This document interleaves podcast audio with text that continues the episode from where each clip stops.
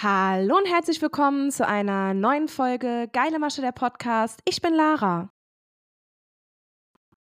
Hallo, ich bin Dr. Stefan Rapprich oder Stefan von Lipocek. Hi, ich bin Anina, ebenfalls Mitgründerin von Lipocek. Ja, und ich bin Helena. Mich kennt ihr schon von der einen oder anderen Folge und wir sind das Gründungsteam von Lipocek. Ja, danke erstmal, dass ihr zu später Stunde heute äh, euch Zeit genommen habt. Wir haben äh, 20 Uhr. Helena hat auch leider Fieber heute Morgen bekommen. Wir haben den Termin schon, äh, ich glaube, zweimal verschoben. Ja. ja, weil ähm, ich zuletzt krank war. Aber Helena äh, versucht ihr Bestes. Äh, ansonsten, wir haben sie ja schon gehört. Ähm, deswegen wird sie heute ein bisschen weniger sprechen. Danke, dass du dich trotzdem aufgerafft hast. Und äh, Stefan und ich haben gerade schon kurz uns kurz geschlossen, dass ich ihn Stefan nennen werde in der Folge. Also damit ist dann immer Herr Dr. Rappich gemeint, äh, nur dass ihr da einmal einen Überblick habt. Und wir ja. werden ihn Papa nennen. Damit ist er auch gemeint. Das muss ich auch vorab sagen. Stimmt, ja, da können wir dann perfekt einsteigen eigentlich.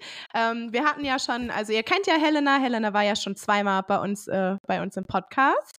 Ähm, vorletzte Folge warst du, glaube ich, da, ne? Mhm, Mitte Dezember war das, ne? Ja. Genau, da haben wir, haben wir so einen kleinen Abstecher gemacht äh, zu den Krankenkassen und äh, du als oder ihr als, als Bindeglieder. Ähm, und da äh, haben Helena und ich festgestellt, wir haben einfach ganz viele Informationen äh, oder ich habe ganz viele Fragen gehabt äh, bezüglich eures Teams, weil ähm, Helena und Anina, ihr seid ja Schwestern und ihr seid beides Frauen, ihr seid beides geborene Frauen und ihr seid beide nicht betroffen. Das stimmt. Und wir kämpfen für Lipidem-Patientinnen. Haben wir, glaube ich, letztes Mal auch schon angeschnitten, ne? Genau. Das Ganze kam ins Rollen durch eigentlich und dann Papa. Ja, äh, Stefan, erzähl mal, wie, wie kam es denn dazu? Wer, wer bist du überhaupt? Stell dich doch mal vor. Ja, ja, sehr gerne. Also ich werde natürlich oft von meinen Patientinnen gefragt, wie komme ich überhaupt dazu, mich mit dem Thema Lipidem so zu beschäftigen. Und ähm, es ist so, dass ich vor über 30 Jahren äh, meine Facharztausbildung in Darmstadt an der Hautklinik begonnen habe. Also ich bin von Haus aus Dermatologe und Phlebologe. Und das Krankheitsbild Lipidem gehört ja naturgemäß in diesen Bereich, in diese Fachrichtung. Und äh, ja, so haben wir Patienten zunächst äh, konservativ äh, versorgt. Äh, dann hat aber mein damaliger Oberarzt angefangen, Fettabsaugung, also Liposuktionen an der Klinik durchzuführen, rein mit dem Ziel, ästhetische zu machen. Und ähm, dann haben Kollegen aber uns Lipidem-Patientinnen zugewiesen und gesagt, hier, die Frauen leiden so, die dicken, schweren Beine, ihr macht doch Liposuktionen, könnt ihr denen nicht helfen? Und ähm, an, am Anfang wussten wir das selber nicht, das ist 30 Jahre her. Ja? Ähm, äh, wussten wir selber nicht, ob das funktioniert, aber äh, wir haben gesehen, bei unseren kosmetischen funktioniert das gut. Warum nicht auch bei den äh, Lipidem-Patientinnen? Und dann haben wir damit angefangen, haben gesehen, das funktioniert. Die waren nach einigen Tagen schon schmerzfrei, zufrieden, konnten besser laufen, Beine waren leichter. Wir haben gesagt, Mensch, das müssen wir auf wissenschaftliche Beine stellen, haben dazu Studien gemacht. Die ersten äh, 2011 äh, publiziert. Ja, und dann ging das immer weiter und äh, so bin ich eben äh, zu einem Spezialisten geworden, was jetzt ähm, in meiner eigenen Praxis in Bad Sohn etwa 80 Prozent meiner Tätigkeit ausmacht. Und ähm, ich sehe täglich ähm, vier bis fünf äh, Lipidem-Patientinnen, auch äh, zur Liposuktion natürlich und ähm, habe natürlich auch im Rahmen der Studien damals äh, auch das Anamnesegespräch, die Befunderhebung systematisiert. Also ich habe so einen Fragebogen entworfen. Der hat mittlerweile fünf Seiten mit lauter Fragen. Patientinnen haben das dann im Wartezimmer ausgefüllt oder mir schon per Post oder E-Mail geschickt. Und dann war das eine Grundlage eben für die Erstuntersuchung, für das Beratungsgespräch. Und äh, dann habe ich eben zwei große Töchter, die äh, im IT-Bereich äh, fit sind und habe gesagt, könnt ihr mir nicht so einen elektronischen Fragebogen bauen, damit das äh, äh, vom Ablauf her, dass ich Zeit spare in meiner Sprechstunde, dass ich mich mehr äh, auf das individuelle Problem meiner Patientin konzentrieren kann. Und das war, glaube ich, so vor drei, drei bis vier Jahren. Das war auf dem Bootsurlaub in Kroatien, glaube ich. Da haben wir dann so gebrainstormt Und dann haben sie gesagt, oh, da können wir doch mehr draus machen, Papa. Also jede junge Frau hat eben Smartphone, das hat eine Kamera ähm, und das kann ein Foto machen und eine KI kann eben schon erkennen, ob jetzt ein Lipidem vorliegt oder nicht, zusammen mit ein paar Fragen. So stellen wir ja auch in der Praxis im Prinzip äh, die Diagnose. Und ähm, dann, so ist die Idee geboren. Dann haben wir gesagt, das ist nicht nur für mich in meiner Praxis sinnvoll, das kann auch hilfreich für alle Betroffenen und auch für Kollegen nützlich sein, denn die sparen ja in der Praxis viel Zeit mit der ganzen Dokumentation und auch das Vermitteln des ganzen Wissens über das Krankheitsbild. Ähm, ich habe ja durch 30 Jahre Erfahrung die Möglichkeit, sozusagen äh, die ganze Erfahrung und das Wissen jetzt in die App zu packen. Deshalb bin ich ja auch, äh, meine Rolle ist ja die des Medical Advisors. Ja. Ich bin ja ganz stolz äh, drauf. Hat man rausgehört. der, der, gefällt mir, der, der Titel. Naja, gut, aber äh, das, das ist ja klar. Ähm, ich äh, bin ja auch äh, gerne oft auf Vorträgen in meinen Fachgesellschaften zu dem Thema unterwegs. Klar, wenn man zu einem Spezialisten wird, dann, dann wird man gefragt, dann gibt man das natürlich auch gerne weiter. Das mache ich ja auch. Ähm, und ähm, bin auch in der Fachgesellschaft da aktiv, bin in der Lipid-Gesellschaft aktiv. Ähm, das ist übrigens alles ehrenamtlich. Also, äh, weil du vorhin gesagt hast, äh, wieso äh, opferst du deine Zeit für so ein Projekt und so. Nein, da kommen wir, äh, da kommen wir gleich zu. Das habe ich äh, okay. nicht auf der Aufnahme nämlich gesagt. Das habe ich dir privat gerade erzählt. Stimmt, dann kommen wir dazu. Also äh, das ist die Story im Prinzip. Und ähm, dann haben wir angefangen, eben Prototypen zu bauen und haben auch gesehen, dass das könnte eine tolle Sache werden. Und so hat sich Lipocek jetzt entwickelt.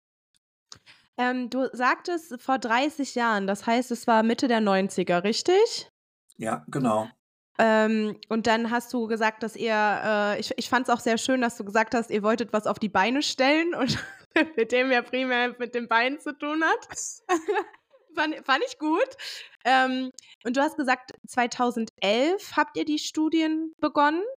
Das ist ja, ja schon eine, das ist ja schon eine lange Zeitspanne dazwischen. Ja, die, die, die, die Sammlung die, der Daten fing schon viel früher an. Das, mm. das fing schon 2000 an. Mhm. Also wir haben natürlich drei, vier Jahre gebraucht, um zu gucken, funktioniert das überhaupt? Wir hatten damals ja auch noch nicht so viele Patientinnen.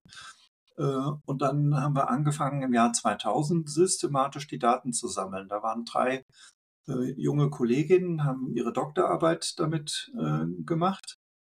Und wir konnten dann 2011 äh, das publizieren und veröffentlichen. Ah, okay. Das ist ein ganz normaler Zeitraum ja. in der Wissenschaft für solche medizinischen Studien.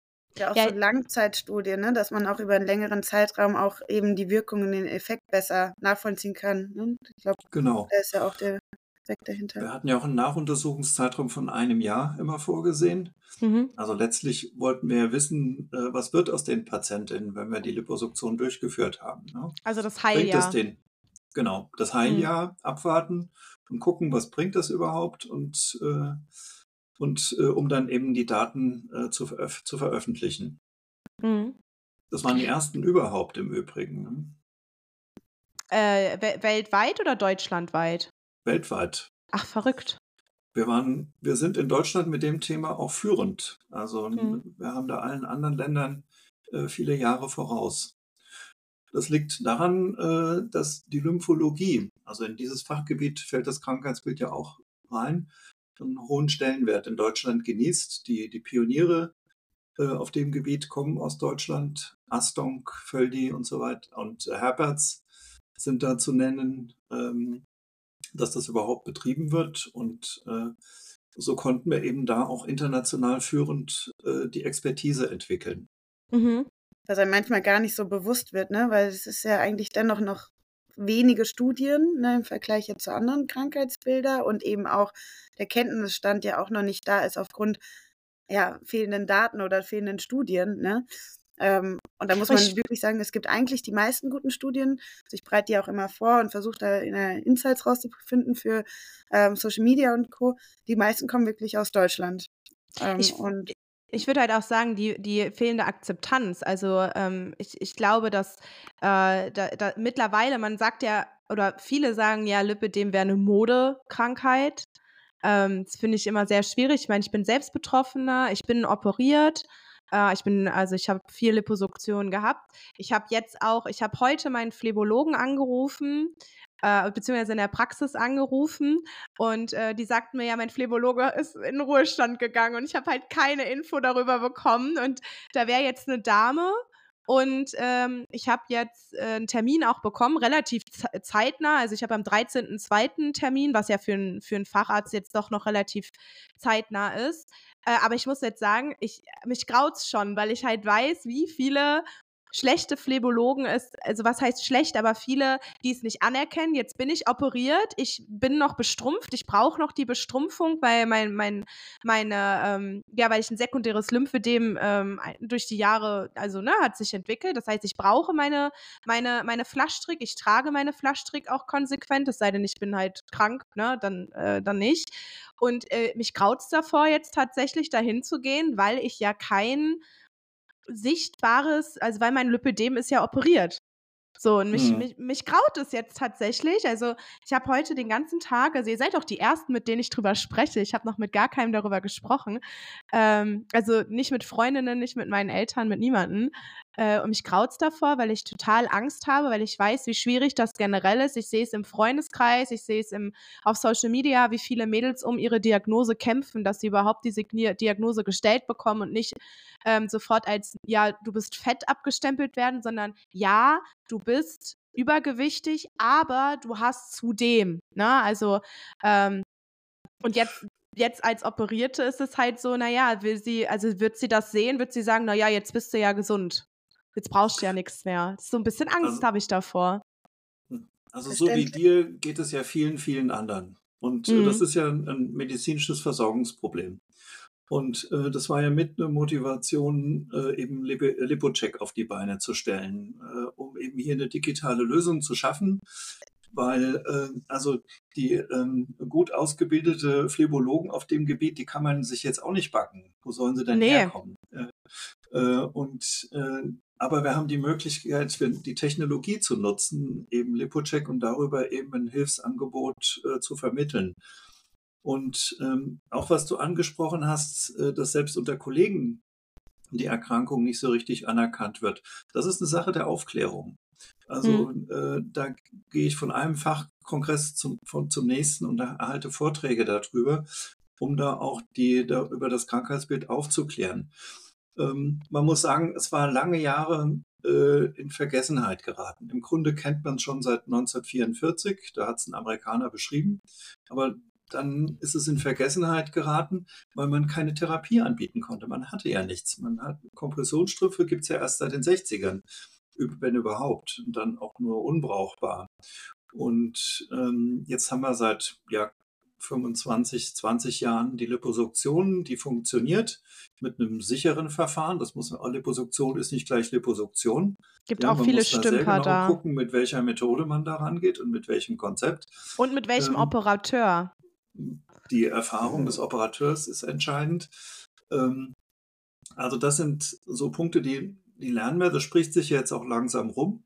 Ähm, Social Media hilft da natürlich äh, über den Austausch. Ähm, aber wie gesagt, das ist mit eine Motivation gewesen, Aufklärung, Hilfsangebote, ein Ersatz für die fehlende Kapazitäten in den Praxen.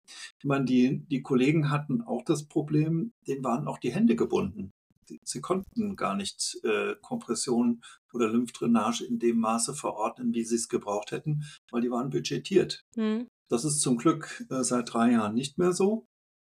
Das ist auch ein Erfolg der der Selbsthilfe, der Lipidem-Initiativen, ähm, sodass die Kollegen jetzt ein bisschen entspannter das machen können. Aber trotzdem, ähm, klar, die Situation ist, wie du und viele andere das auch erleben. Auch ein Riesenpunkt ist ja hier, ähm, da haben wir jetzt auch eine Forschungsarbeit von Lipocheck aus. Da geht es um objektive Diagnosekriterien. Ne? Es gibt für Bluthochdruck, Blutdruckmesser, du kannst alles irgendwie messbar machen und bei Lipidem lässt sich das eben nicht messbar nachvollziehbar bisher machen, weil es ist ja, orientiert sich an der Silhouette und dann sehr subjektiv, ist es jetzt Lipödem oder nicht, ne? Ähm, das heißt, da fehlt es auch, glaube ich, den Ärzten und Ärztinnen an die, die gewisse Erfahrung daran zu gehen, zu sagen zu können, okay, du hast jetzt wirklich Lipödem. Ne? Und wenn man halt denen so wie so ein Messinstrument an die Hand gibt, dann können die zumindest validiertere Entscheidungen oder Aussagen treffen, die vielleicht für die auch ja, gut sind. Ne? Also, wo sich wohlfühlen ich war ja beim Amtsarzt, also ähm, Stefan, dass du weißt, ähm, meine, ähm, meine OPs sind nicht von meiner Kasse übernommen worden. Ich war Ende Stadium 2, Anfang Stadium 3. Ich war bei verschiedenen Phlebologen. Ich hatte, deswegen, ich habe gerade ähm, einfach Schiss. Ich hatte immer Glück mit meinen Ärzten. Also ich bin äh, wirklich sehr, sehr privilegiert, was das angeht. Also mit 17 fing es schon an, dass meine ÄrztInnen, sei es mein Orthopäde oder mein, mein Hausarzt, äh, mir die Verdachtsdiagnosen schon gestellt haben und gesagt haben, ich soll mich drum kümmern. Ähm, das heißt, ich habe wirklich Glück gehabt, was das angeht. Auch meine Physiotherapeuten, die ich hatte, äh, auch die haben mich immer wieder darauf hingewiesen. Ich habe dann Lymphdrainage auch bekommen gehabt schon, bevor ich überhaupt mich ähm, fest damit auseinandergesetzt habe. Also ich bin noch nicht dem begegnet, dass mir das abgesprochen wurde. Also ich bin da wirklich sehr privilegiert. Deswegen, ich glaube, deswegen habe ich auch Schiss, weil ich ja äh, schon viel mitbekommen habe, einfach, wie es ähm, wie es anderen Mädels ergangen ist. So. Und äh, ich habe von meinem Amtsarzt ähm, auch die Bescheinigung bekommen, dass es medizinisch notwendig ist, an Armen und Beinen, ähm, da ich einen Schub hatte. Also ich spreche da ja frei offen. Ich habe in fünf Monaten 32 Kilo zugenommen. Ich hatte einen Nervenzusammenbruch und dadurch ähm, ist der ausgelöst. Ich war schon bereits bestrumpft. Ich habe Lymph Lymph äh, Lymphomaten bekommen. Dank Corona habe ich Lymphomaten bekommen, ähm, weil die gesagt haben, naja, wir können es anders gerade nicht stemmen. Viel Bewegung, ähm, auf Ernährung geachtet. Ich esse auch keine Weizenprodukte. Ähm, also das ziehe ich auch weiterhin durch. Äh, und trotzdem kam halt der Schub und äh, halt ein enormer Schub. Also man konnte das wirklich gefühlt Wochen, wochenweise sehen, wie es wächst. Also natürlich nicht, ne? Ähm, und der, der Amtsarzt hat mir oder beziehungsweise ich habe immer wieder mitbespiegelt bekommen und das war auch so die, diese Diskussion mit der Krankenkasse. Ähm, die rechnen ja immer nach BMI. Auch das habe ich äh, erfüllt gehabt. Also auch da konnte ich nachweisen, ich war, ähm, war unter dem BMI, die sehe, ich glaube 35 ist es. BMI unter 35. Genau. genau. was ja schon relativ absurd ist, weil dann sind die Bodybuilder auch alle fettleibig. Ähm, und die haben irgendwie was von ähm, Hip-Waist-Quotienten, äh, keine genau. Ahnung, was erzählt.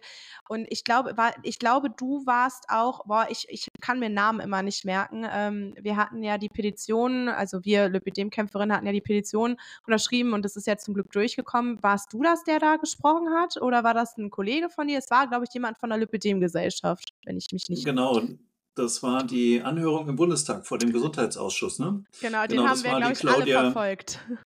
Genau. äh, nee, das waren meine Kollegen aus dem Vorstand äh, der Lipidem-Gesellschaft. Das war die Claudia Efferts und der Professor Hirsch. Professor und, Hirsch, genau, ähm, ja. Aber du hast äh, zwei wichtige Sachen angesprochen. Du hast das genau richtig gemacht. Äh, du hast dir eine zweite und dritte Meinung eingeholt. Ne? Also äh, vom Amtsarzt und vielleicht noch von einem weiteren Phlebologen. Da, ich war bei drei, ich war bei drei Phlebologen und tatsächlich auch in unterschiedlichen Bundesländern, weil ich halt umgezogen bin. Also ich habe sogar von ja. unterschiedlichen Bundesländern die Diagnosen bekommen, sozusagen. Genau. Da du ja einen Teil oder die OP-Kosten selbst tragen musstest, kannst du es bei der Steuererklärung geltend machen, ne? Ja, das stimmt. Und dennoch ist es natürlich, ne, also die Kosten, ich bin 27 Jahre alt und ähm, es ging jetzt dank meiner Eltern. Ich habe jetzt mein Studium erst beendet. Das heißt, ich bin gar nicht bei der Bank kreditwürdig und ähm, das sind 24.000 Euro gewesen. Und ähm, ich will noch eine Weiterbildung als Tanz, also mit allen, mit, mit den Kosten, äh, dass ich, ähm, äh, dass ich äh, hier Medikamente zuzahlen, Lymphdrainage zuzahlen, Subunterlagen, ne, also MIDA, alle, also äh, wir reden jetzt von wirklich allem so komplett, so roundabout. Wir kennen auch 23.500, ne, so um den Dreh. Und ähm, ich bin nicht kreditwürdig äh, und ich will halt eine Weiterbildung noch als Tanztherapeutin machen, wofür ich mich bewegen muss. Äh, das heißt, ich habe jetzt ähm, durch meine Eltern zum Glück, ich weiß, dass es anderen nicht geht, äh, ein Haufen, also naja, das ist halt schon sehr, sehr viel Geld. Und wenn meine Eltern mich nicht hätten unterstützen können, dann, äh, ja, dann hätte ich diese Last halt, und ich rede jetzt nicht von der finanziellen Last, sondern dann hätte ich weiterhin diese, diese Masse, und es waren 25,8 Liter, die gesaugt wurden. Und ich hätte mhm. diese 25,8 Liter, und man weiß ja nie, wäre es mehr geworden oder nicht, aber ich hätte diese Last halt noch. Und ich habe das auch gemerkt, ich habe Knieprobleme bekommen. Ähm, also massive Knieprobleme wegen dem Gewicht. Ne? Also ähm, ja, und wegen der Beinfehlstellung wahrscheinlich. Ja, ne? ja, voll, total. Also auch das ist ja eine Sache, dass man da einfach betrachten muss. Da sind ja Sani ähm, Sanitätshäuser. Ähm, es ist jetzt hier eine kurze Werbung, aber eine unbezahlte Werbung. Äh, Bauerfeind ähm, klärt darüber ähm, gerade auch bei Sanitätshäusern auf, äh, Lymph meets Fuß. Also, ähm, dass halt einfach äh, mehr darauf geachtet wird, gerade wenn man bestrumpft ist. Die meisten Mädels sind mehrgewichtig und dadurch ähm, gibt es einfach eine, eine, Fehlstellung und dass man da dann direkt anknüpfen kann mit zum Beispiel Einlagen. Aber auch da mhm. muss man gucken, ich trage zum Beispiel halboffene Spitze. Ne? Was für Einlagen sind da gut, was sind nicht gut? Also ähm, da, da versuchen die schon aufzuklären. Und du sagst halt, ja, ich kann es von den Steuern absetzen. Ja, ich hatte jetzt das Glück, dass, es, dass, dass wir das irgendwie gestemmt bekommen haben haben. Äh, aber ne, wenn ich es nicht finanziell hätte stemmen können, äh, das kann ich dann nirgendwo absetzen. Also. Ja, man kann das ja als Hinweis für deine Zuhörerinnen hier im Podcast so. mitgeben, äh, dass äh, alle Kosten im Zusammenhang mit Lipidem, dass man die alle bei der Steuererklärung geltend machen kann. Mhm. Und äh, für ein Finanzamt ist es auch wichtig, dass eine unabhängige äh, Phlebologe oder Amtsarzt wird jetzt nicht mehr gefordert, da gibt es Gerichtsurteile, ah. aber das ja, äh, dass äh, unabhängig bestätigt wird, jawohl, es liegt ein Lipidem vor und jawohl, die Liposuktion ist medizinisch begründet. Ja? Mhm. Sonst geht alle Welt davon aus, dass man eine kosmetische Fettabsaugung macht. Das bedeutet, dass der Operateur sogar noch die Umsatzsteuer aufschlagen müsste.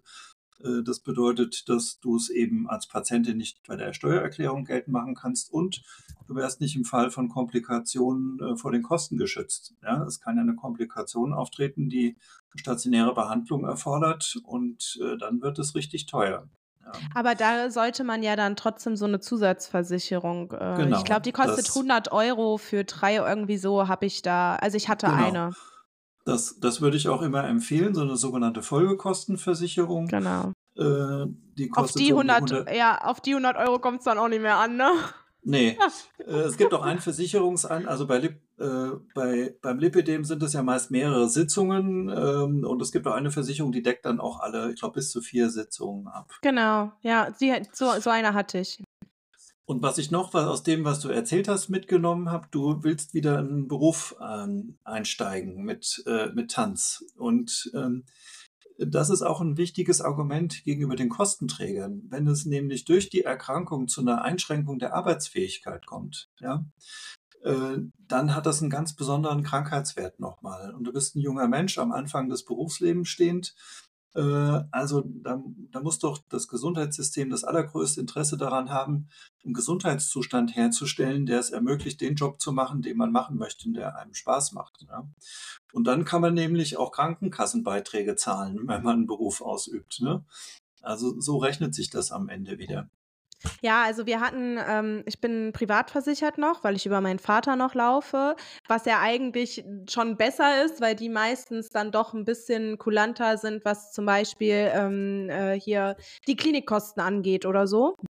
Und ja, wir haben dann auch mit dem Ombudsmann gesprochen und so. Wir haben äh, verschiedene ähm, Schriftstücke aufgesetzt. Wir haben also wir haben über ein Jahr gekämpft.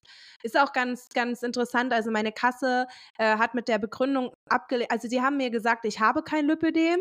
Also nicht, dass ich, dass ich nicht reinpasse, sondern ich hab's halt einfach nicht. Ähm, ich wäre nur fettleibig und sollte doch zu einer Gesprächstherapie gehen. Äh, und auch da rede ich ja sehr offen drüber. Ich ähm, habe jahrelang Magersucht, Bulimie gehabt, nicht aufgrund von meinem Lipidem. Ähm, dennoch bin ich da in Behandlung und äh, bin in der Gesprächstherapie. Und ich finde es auch sehr, sehr schwierig oder kritisch zu betrachten, dass sie mir sowas einfach schreiben. Das kann natürlich einen Rückfall äh, bewirken und ähm, es ist ja halt de facto nicht. Ich habe auch von Therapeutinnen dann gehört, ja Mensch, ist doch gut, dass sie Lipödem haben, weil äh, da sieht man ja ihre Magersucht nicht. ja, super. Das ist ja nicht wirklich hilfreich. Mega. Ne? Nee, Wer hat das gesagt? Ja?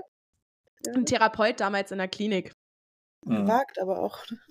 Ja, also das war jetzt kein Bezugstherapeut, das war einfach ein, ein, also das war nicht mein Therapeut oder so. Also es ist schon, aber natürlich ist es super, äh, super kritisch, ne? Also. Aber die Geschichte, die, die du jetzt erzählst, werden ja viele andere Betroffene genauso erlebt haben. 90 Prozent. Äh, und äh, da liegt es einfach an der Qualifikation derer, äh, die, die da auch handeln. Und ähm, das ist mit einer Motivation von Lipocheck eben darüber aufzuklären, was, was es wirklich ist, was es mit der Adipositas, also mit dem Übergewicht zu tun hat und äh, wie man da auch ansetzen kann. Ja, ja nicht, nur, nicht nur Aufklärung zu leisten. Hallo, ich schalte mich jetzt auch mal ein. jetzt, jetzt, kommen wir nämlich zur App. ähm, also nicht nur Aufklärung zu leisten, sondern du hast auch gerade angesprochen, also nicht nur begleitende Erkrankungen zu erkennen, ähm, was Helena gerade schon gesagt hat, dass wir an einem Messinstrument ähm, arbeiten.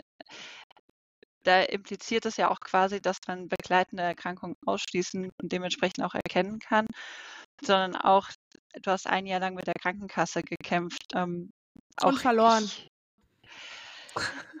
das ist das eine, aber vor allem ein Jahr lang Dokumente zusammengesucht, dahin gehandelt, dahin, das ist super viel Aufwand und auch da wollen wir natürlich halt unterstützen und die Dokumentationslast auch vereinfachen.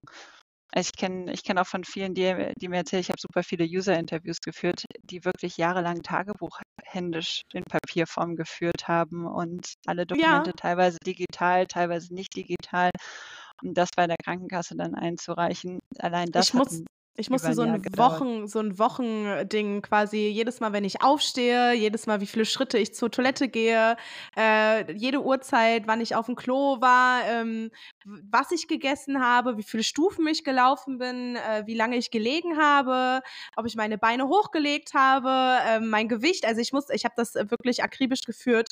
Äh, eine Woche, es war nur eine Woche lang und es war, das war die längste Woche meines Lebens. Ey, wirklich, das war, das war. Ich habe schon gar, also das, das reduziert auch das Essen, weil ich mir so dachte, na, ich habe jetzt gar keinen Bock, ein Stückchen Schokolade zu essen, weil jetzt muss ich schon wieder die Uhrzeit aufschreiben und muss jetzt schreiben, ein Stück Zartbitterschokolade. Und da hatte ich schon gar keinen Bock mehr drauf, ne? Und es war so ein, gut, dann esse ich jetzt halt das Stückchen nicht so. Wusstest, wusstest du es dann auch abwiegen und nee, nee, akribisch? Also hätte ich wahrscheinlich machen müssen, aber da habe ich halt direkt geschrieben, dass das halt meine Magersucht direkt triggern würde. Also gerade so, ne? Das ist ja, ähm, das ist ja eine super, super krasse Gefahr. Alleine das ist na, generell schon so, das alles aufzuschreiben, ist natürlich gefährlich. Und dann war es halt auch noch natürlich die perfekte Woche, wo ich menstruiert habe, wo ich natürlich Schokolade auch brauche. Also wo, wo es für, meine, für mein Umfeld wichtig ist, dass ich Schokolade esse. Ähm, ja, aber das war schon, also äh, ich musste tatsächlich, weil meine Kasse zahlt meine Lymphdrainage nur bedingt, also die übernehmen eh nur 70 Prozent und sind, ähm, haben jetzt versucht, mir das abzuschreiben, dass ich das gar nicht mehr brauchte oder dass ich, also dass sie sagen, ich brauche das nicht mehr. Und ich musste ähm, jede Woche nach dem Lymphen mich wiegen. Und das war für mich das Schlimmste überhaupt. Also meine, meine, meine Magersucht, Bulimie wurde jedes Mal getriggert. Also ich habe auch gar keine Waage mehr zu Hause. Äh, ich habe meine Physiotherapeutin die Waage gegeben. Ich habe mich das letzte Mal Ende Mai gewogen. Ich hatte Anfang Mai meine letzte Liposuktion. Ich habe mich Ende Mai das letzte Mal gewogen. Und ähm, für mich ist es das, das, das Beste überhaupt, dass ich keine Waage habe, weil ich habe gemerkt, wie mich das kontrolliert. Ich wusste, ich muss mich wiegen und wenn da nur zwei Gramm mehr waren, wo es sein kann, was wir im Zyklus, also gerade wir Mädels kennen das, äh, kann drei, vier Kilo kann mal eben schwanken, je nachdem, wo wir uns ja befinden. Es war die pure Hölle und es war nur, damit ich Lymphdrainage bekomme. Also meine Psyche wurde so massiv und ähm, Stefan, du kriegst das ja mit bei, dein, bei den Mädels, die du operierst, alleine was da die Psyche, du kannst ja das Fett raussaugen aus dem Körper, aber du saugst es ja nicht aus der Psyche. Und ähm, schon für jemanden, der nicht in einer Essstörung leidet, was da diese Zahl immer wieder macht. Und diese Zahl war furchtbar. Und dann ist diese Zahl auf einmal im, im Hochsommer zwei, zwei Kilo nach oben gegangen. Und dann sagte meine Physio, ja, ey, entspann dich, du hast, du bist voller Wasser. Und ich war so, oh mein Gott, das sind. Und ich, und ich habe mich so schlank gefühlt und dachte mir so, geil, mein Kleid passt wieder, mega. Und dann stand da aber eine zwei, äh, zwei Kilo mehr und ich dachte, mein Leben macht keinen Sinn mehr. Ne? Also das äh, alleine dieser psychische Druck, den, den man da ähm, durchleben muss, das ist schon, ist schon nicht schön. Ähm, hm. Anina, das war tatsächlich, ja, das war tatsächlich auch für uns, also für mich zumindest auch in der App, eine große Herausforderung, solche Sachen zu bedenken, dass sowas halt nicht getriggert wird. Also ähm, oder manche pusht. sagen, sie möchten, genau, manche sagen, sie möchten gerne ihr Gewicht tracken, manche sagen, nee, will ich überhaupt nichts mit zu tun haben. Da ein gutes Mittelmaß und Lösungen zu finden, ähm, war tatsächlich nicht so einfach. Ich hoffe, ich hoffe, wir haben das gut hingekriegt. Aber auch, also wir haben uns zum Beispiel auch bewusst dagegen entschieden, den BMI abzubilden. Ähm, Der ist ja eh hinfällig. Genau. Also ich war, ich war total erstaunt. Ähm, wir lernen, wir haben zum Glück, dass, äh, dass wir auf Fachkongresse mittlerweile gehen dürfen und ähm, Ärzte, also äh, Vorträge von Ärzten und Ärztinnen uns anhören dürfen. Und jetzt auch mit der neuen Leitlinie, wo der Waist-Height-Ratio mit drin ist, ähm, es ist äh, so viel sinnvoller. Ähm, am erstaunlichsten fand ich die Studie darüber, dass der BMI nie dafür gedacht ist, war, als äh, ähm, also als Körper, Maß für, für, fürs Übergewicht zu nehmen. War nie dafür gedacht. Macht ja auch keinen das, Sinn. Ja. ja. Also Und trotzdem wird es verwendet, leider. Genau. Äh, jetzt im Januar wird ja die neue Leitlinie veröffentlicht und da werden hoffentlich einige der Probleme abgestellt, die du schon geschildert hast. Also das geht los mit dem BMI, der ist ja in der alten Leitlinie noch drin. Das wird nach der neuen äh, zum Beispiel nicht mehr empfohlen. Da ist eben ein anderer Körperindex, die Waist-to-Height-Ratio, äh, entscheidend. Äh, und dann auch von der Stadieneinteilung äh, wird nicht mehr empfohlen, der, äh, die anzuwenden, weil die sich nur an der Körpersilhouette orientiert, nicht an den tatsächlichen Beschwerden. Ne? Also das, eine Patientin im Stadium 1 kann mehr Schmerzen haben als einen im Stadium 3. Ja, das, das predige ich, das predige ich hier ja immer wieder so, dass ähm, das und das werde ich auch so lange predigen, bis es irgendwann alle verstanden haben, dass Stadium 1 genauso schlimm äh, äh, ist wie Stadium 3 und Stadium 3 kann genauso harmlos sein wie Stadium 1. Also das ist nur, weil du es nicht siehst und ähm, es ist ja einfach Schmerz ist nicht sichtbar. Kein Schmerz ist sichtbar, nie ist Schmerz sichtbar. Es sei denn, du hast ein gebrochenes Bein und äh, du humpelst oder was weiß weiß ich, aber man kann es halt nicht, nicht sehen. Und die gerade die, die im Stadium 1 sind, ich kriege das immer wieder mit ähm, auf meinem Instagram-Profil, die mir dann privat schreiben und sagen, hey, ich traue mich gar nicht zu fragen, weil meins ist ja noch gar nicht so schlimm und ich sehe ja gar nicht so schlimm aus. Oder Mädels, die sich im Stadium 1 operieren lassen, die dann da die übelsten Hate-Kommentare bekommen, so, du machst das nur wegen der Schönheit, bei dir sieht man das doch noch gar nicht. Und ich sitze da jedes Mal und denke mir, wie, wie furchtbar. Also das, das, das, äh, und deswegen auch die Mädels, die das hier hören, wenn ihr Stadium 1 habt, äh, ihr dürft absolut dazu stehen und ihr müsst dazu auch stehen, ähm, weil ihr seid nicht weniger betroffen als Stadium 2 und Stadium 3. Das, die Botschaft ist einfach der, der, der Leidensdruck, also der, der Schweregrad bemisst sich an den Schmerzen und an dem Schweregefühl und an der raschen Ermüdbarkeit. Ne? Und ähm, jetzt stellt sich natürlich die Frage, jetzt wird die klassische Stadieneinteilung nicht mehr empfohlen. Naja, wie, wie bestimmen wir denn jetzt den Schweregrad einer Erkrankung? Natürlich gibt es leicht oder schwer Betroffene. Ne? Und da ist jetzt natürlich die Wissenschaft und die Forschung gefordert, ein neues Klassifikationssystem äh, zu entwickeln. Aber vielleicht könnte Lipocheck da eine Lösung sein. Das ist ja auch unser Ziel, äh, denn da werden ja neben der Silhouette auch eben andere Parameter, eben Schmerz, Schwellung, äh, Frage zur Psyche und so weiter mit erfasst, um ganzheitlich den Schweregrad zu erfassen und das nicht an so untauglichen Parametern wie BMI oder Stadium äh, äh festzumachen. Ne?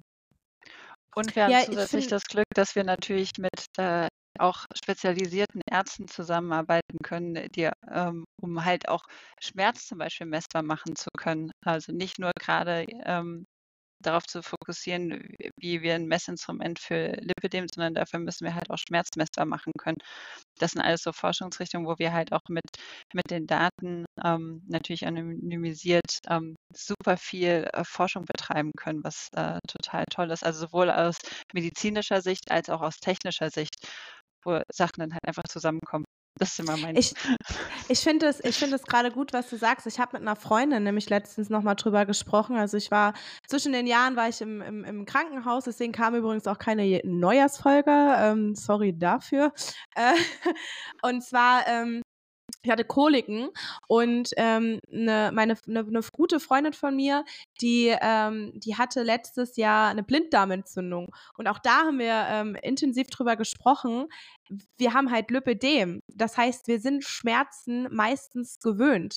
Und was für andere vielleicht schon bestialisch ist, ist für uns so, naja, ne? Und auch, auch da hat man das dann, also auch da musste ich einfach so an sie denken, weil dann gefragt wurde ja von, das wird ja immer dieses von einer Skala von 1 bis 10, wie doll ist der Schmerz, ne?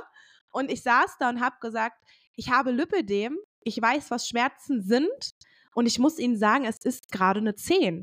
Und ich weiß nicht, ich gebe nie eine 10, weil ich halt, ich bin das gewohnt, ne? Oder ich war, ich war im Sommer ähm, mit Flachstrick, war ich ähm, in Reumont mit, ähm, meine Physiotherapeutin ist wie meine Patentante und wir waren shoppen. Und nach sieben Stunden auf den Beinen in der brütenden Hitze meinte sie dann irgendwann so, boah, Lara, tun eigentlich nicht deine Füße weh? Und ich so, doch, schon seit vier Stunden. So, und sie so, wie? Und ich so, ja, also früher war das so nach einer halben Stunde.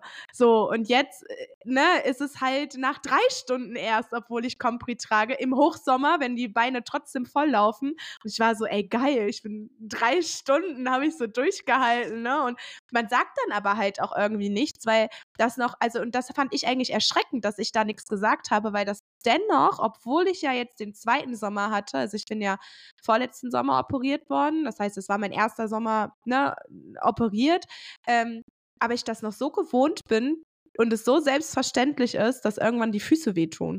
Und dass das halt früher für mich ein absoluter Alltagsbegleiter war und das einfach so ja, ist halt so, ne? Ist äh, gar nicht erwähnenswert, ne? Was ich im Sommer gemerkt habe, ist, wenn ich meine Handkompression nicht getragen habe, meine, meine Hände sind immer dicker geworden. Ich habe irgendwann die, die Ringe nicht mehr, also gesehen gefühlt, ne? Also das, ähm, aber dass dieser, dieser Schmerz ist halt, glaube ich, ganz, also klar, wir Frauen halten ja auch, haben ja dann doch nochmal ein anderes Schmerzgefühl.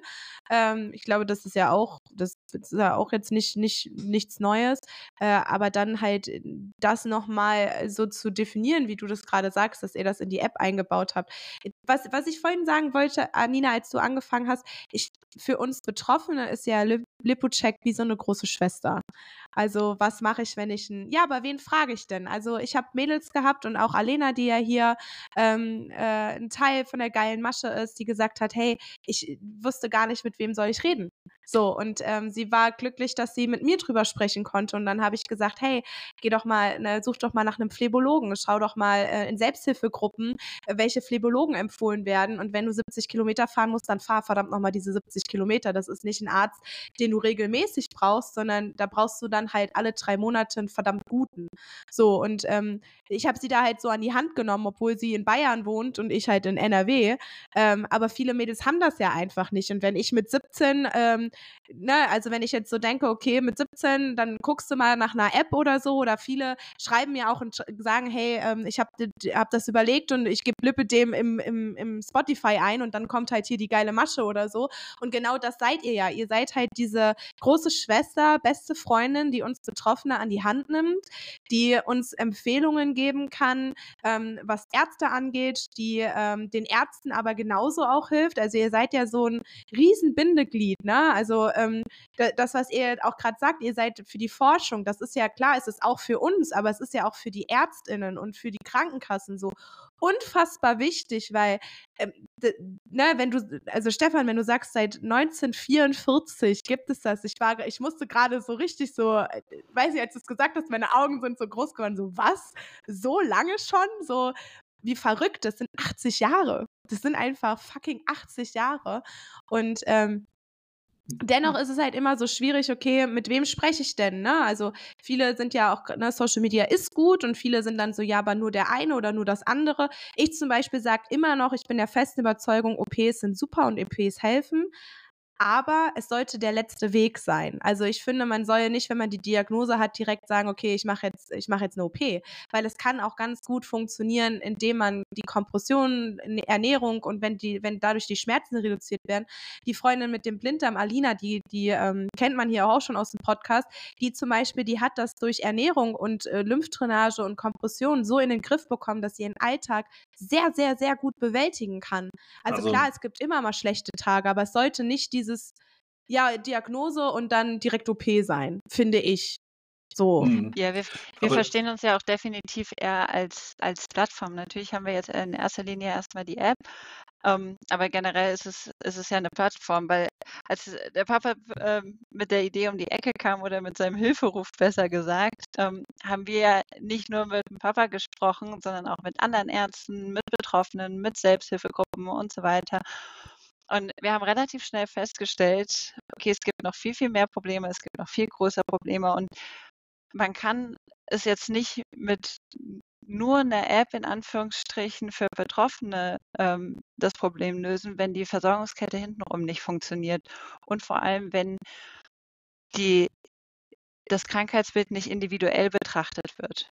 Für, für jede Frau ist für sich selbst verantwortlich und weiß am besten, was ihr am besten gut tut. Und da wollen wir einfach nur, also wollen wir unterstützend vor allem sein mit dem Weg, mit dem sie geht. Und wir lernen ja auch, ähm, für welche Patientin hilft die Liposuktion wirklich und für welche nicht. Da brauchen wir einfach Daten, da hilft uns auch Lipocheck, das zu lernen. Ich meine, Sie, Sie werden Operateure finden, wenn Sie genug Geld auf den Tisch legen, dann operiert er Sie. Ähm, e e egal, äh, ob das jetzt äh, sinnvoll ist oder nicht. Also dass wir dann auch den richtigen Zeitpunkt äh, wählen äh, auch die richtige Auswahl der Kompression, wie viel Kompression, welche Art der Kompression. Ähm, darüber wollen wir auch Ratschläge mitgeben und vor allem auch lernen von den Usern der App. Denn ähm, wir bekommen ja die Erfahrungen mit. Das sind äh, Daten, die wir nutzen können für eine bessere Versorgung. Und äh, wir können, wir haben Daten, um gegenüber den Kostenträgern äh, gute Argumente in der Hand zu haben. Wenn die dann sagen, vielleicht eines Tages, nee, Kompression, das braucht kein Mensch, das zahlen wir nicht mehr, dann sagen, hier, bitteschön, äh, wir haben, was weiß ich, 100.000 User und so und so viel nutzen das und so profitieren sie davon, äh, dann haben wir gute Argumente. Das ist mit einer Zielsetzung äh, unserer App. Mein, mein, äh, mein Papa, der, ähm, der ist Bauingenieur, also der ist Professor im Bauingenieurwesen und ähm, der, der hat richtig viel gekämpft für mich. Also meine Mama auch. Ne? Mein Papa hat ähm, mit den Kassen, sich mit der Kasse sehr, sehr viel auseinandergesetzt. Und ähm, ich habe das schon mal irgendwann in irgendeiner Folge ähm, erzählt. Ähm, und ich, ich bin immer noch so begeistert und bin irgendwie so unfassbar stolz auf dieses Beispiel, wie er das ähm, formuliert hat. Er hat gesagt, also er hat das so, äh, er hat das natürlich ausführlich geschrieben. Ähm, und zwar, man soll sich einfach mal vorstellen, äh, unser Körper, ne, also, ne, wir haben, also die Lipödem-Betroffene, ähm, jetzt das Pendant, es gibt ein Haus. Und dieses Haus hat äh, ein Schimmelproblem. Und mein Papa kommt dann dort als Gutachter hin. Sprich, mein, der, der Gutachter sind jetzt die Ärztinnen, wie auch immer. Und ähm, dann sieht er das, betrachtet das und dann sagt, ja, mh, hm, ne, das und die und die, die Maßnahmen, die sollten jetzt halt einfach gemacht werden. Äh, das kostet ein bisschen was, ne, aber das, das sollte jetzt, das sollte angegangen werden. Äh, so ist der Schimmel jetzt nur auf einer Etage. So, und wenn man das nicht macht, ne, dann, äh, dann kann sich das ausbreiten. So. Und ähm, ja, dann momentan ist es ja so, dass die Kassen meistens und auch da leider nicht in allen Fällen zahlen, wenn man Stadium 3 hat und mit besonderen was auch immer. Äh, und dann hat er gesagt, was wäre er denn für ein schlechter Gutachter, wenn er sagen würde, nö, äh, hier das kleine Schimmelproblem, nö, nö. Aber wenn dann das ganze Haus voller Schimmel ist und man nur noch abreißen kann und neu bauen, so dann erst einschreiten. Und ich fand dieses Beispiel so wunderschön. Und dann hat er gesagt, und dann hat er noch was hinzugefügt. Also dann sagt er, ja, ich habe noch was hinzugefügt. Ich habe gesagt, hör mal, bei Krebs machen wir das doch auch. Wenn da ein Tumor kommt, dann wird erstmal radikal alles entfernt. Da wird ja auch nicht nur biopsiert, sondern es wird erstmal entfernt. Dann wird eine Biopsie gemacht und dann guckt man, okay, was kann man denn machen? Aber erstmal wird radikal alles weggemacht, damit es nicht größer wird. Und ich fand diese Beispiele, klar, die sind super extrem, das sind extreme Beispiele, aber gerade das mit dem Haus, ich konnte es so verstehen, weil ich ja diesen Schub nun mal hatte. Und ähm, es wird ja, da streiten sich ja auch die Geister wieder empfohlen, eher das vor einer Schwangerschaft zum Beispiel die Operationen durchzuführen. Ne? Aber ich, ich, ich habe gedacht, boah, er hat doch so recht, ne? So, was, was wäre er denn für ein schlechter, für ein schlechter Gutachter, wenn er dann sagt, ach, wir warten Ja, genau. noch, Also die ne? bisherige Regelung, gebe ich dir völlig recht, völlig unbefriedigend. Ne? Viele Frauen sagen, muss ich den erst Stadium 3 erreichen, damit ich es vielleicht äh, bezahlt bekomme. Ne? Und da ist ja Und- schon einfach, da muss man ja auch sagen, bei Stadium 3, das ist nicht nur Liposuktion, das ist auch Hautstraffung, was man da Ja, machen genau. muss. Also, Und, und genau das jetzt Schimmelproblem auf das Lipidem übertragen. Ne? Also jede Patientin, die wir heute im Stadium 3 sehen, muss man sich doch die Frage stellen, wäre das bei ihr so verlaufen, hätte man sie im Stadium 1 schon operiert? Ne? ja. Also äh, und äh, die Frage und die, die Schlussfolgerung daraus ist letztlich, wenn man sich für eine Liposuktion entscheidet und wenn sie Sinn macht und wenn man einen erfahrenen äh, Operateur findet, dem man vertraut, dann eigentlich so früh wie möglich. Denn auf was will man warten? Und ähm, ich werde natürlich auch von jungen Frauen gefragt, mache ich es vor oder nach der Familienplanung? Ähm, meine Antwort ist immer äh, vorher Mhm. weil die Beschwerden werden unter einer Schwangerschaft bestimmt nicht besser, die werden mehr. Zweiter Grund, der Befund wird auch zunehmen unter einer Schwangerschaft. Das heißt, wenn man dann hinterher operiert, hat man mehr zu operieren. Man braucht vielleicht drei Sitzungen, wo im Moment vielleicht zwei ausreichen würden. Also der Aufwand wäre größer. Das vierte ist, die Betroffene profitiert länger für den Rest ihrer Lebenszeit davon. Ähm, und die Erfahrung zeigt auch, dass es durch eine Schwangerschaft nicht unbedingt wiederkommt. Also wir haben so ein Restrisiko von 8%, hat eine Studie der, der Lipidem-Gesellschaft ergeben. Wenn, wenn radikal gesaugt wurde. Also komplett entfetten kann man sowieso nicht. Nein, Das- das- nein, aber ich habe, also es gibt ja viele Mädels, die bei, ich, ich nenne es liebevoll, oder wir sagen immer Stümpern waren, die ähm, die ersten ein, zwei Jahre in Ordnung waren und jetzt noch schlimmere Schmerzen haben. Und ich habe auch mal mit meinem Operateur darüber gesprochen, der gesagt hat, ja, es kommen manchmal Mädels, die haben schon vier OPs, das ist ja alles vernarbt und ähm, da wird dann Hm. da mal ein bisschen nur gesaugt oder da oder dann wird äh, die, die Unterschenkel nicht gesaugt oder nur das und dann immer nur so ein bisschen so, so ein Mühe, so, ja, ne, Hauptsache die Optik ist in Ordnung so und äh, dann sagt Ja, das er auch ist klar. Man, wenn, dann muss man vollständig, umfassend äh, das meinte ich einem, mit radikal, genau. mit einem Konzept daran gehen. Genau. Anina, wie ist es denn? Also du bist ja jetzt in der in der äh, in der App-Entwicklung und ähm, ich, ich bin ja ich bin ja eine App-Nutzerin. Also ich nutze euch ja auch, ne? Also ich ähm, ich habe euch auch, also ich, Sehr schön. ich habe euch immer bei mir. Ich habe euch nämlich auf meinem Smartphone. Und ähm, tatsächlich habe ich euch auch schon empfohlen, weil mein, also ich bin in Therapie auch noch, ähm, einfach, äh, ne, wegen, das ist ja, ist ja auch kein Geheimnis und auch da habe ich viel dran gearbeitet mit Spiegeltherapie, weil mein Körper, ich finde, der sieht immer noch ähm, ulkig aus. Ähm, Stefan, das habe ich auch Helena schon mal gesagt, mir fehlen zum Beispiel optisch meine Reiterhosen, also die Schmerzen fehlen mir so gar nicht, aber ich bin mit meinen Reiterhosen groß geworden. Also ich habe meinen Klamottenstil mit Reiterhosen entwickelt und äh, hatte immer diese Kurven und wenn ich jetzt mich betrachte, sieht es halt immer sehr ulkig aus. Und ähm, mein Da darf ich einhaken. Das ist ein psychologisches Ja. Phänomen. Also ich untersuche ja alle Patienten nach einem Jahr nach und gucke, was daraus geworden ist. Ne? Und viele sagen, Doktor, alles super, ich würde das jederzeit wieder machen, aber der Kopf muss hinterherkommen. Ja? ja, Weil das ganze Leben, wie du sagst, Auswahl der Kleider, wem zeige ich mich nackig, äh, wie bewege Total. ich mich, äh, ja. das ganze Leben dreht sich darum und dann ist innerhalb kurzer Zeit alles anders. Da, da muss der Kopf hinterher und es dauert auch dieses eine Heiljahr, auch für den Kopf. Ja. Also ich habe ähm, hab immer noch Kleider so, also ich habe jetzt auch viel ausgemistet, die sahen bombastisch aus mit meinem Lipidem und jetzt denke ich mir, ich sehe aus wie so ein Sack so, ne? Ich mache jetzt viel mit ja. Gürtel. Ähm, aber es ist dann auch wirklich so, nach, ähm, äh, meine, bei meiner zweiten OP sind meine Reiterhosen weggekommen und ich habe so geweint, weil ich war so, Gott, jetzt sehe ich so aus, wie komisch, es sieht so komisch. Also ich war super happy, weil meine Schmerzen weg waren. Ich war so glücklich darüber, aber ich habe mich immer angeguckt und war so, es sieht so merkwürdig aus, so.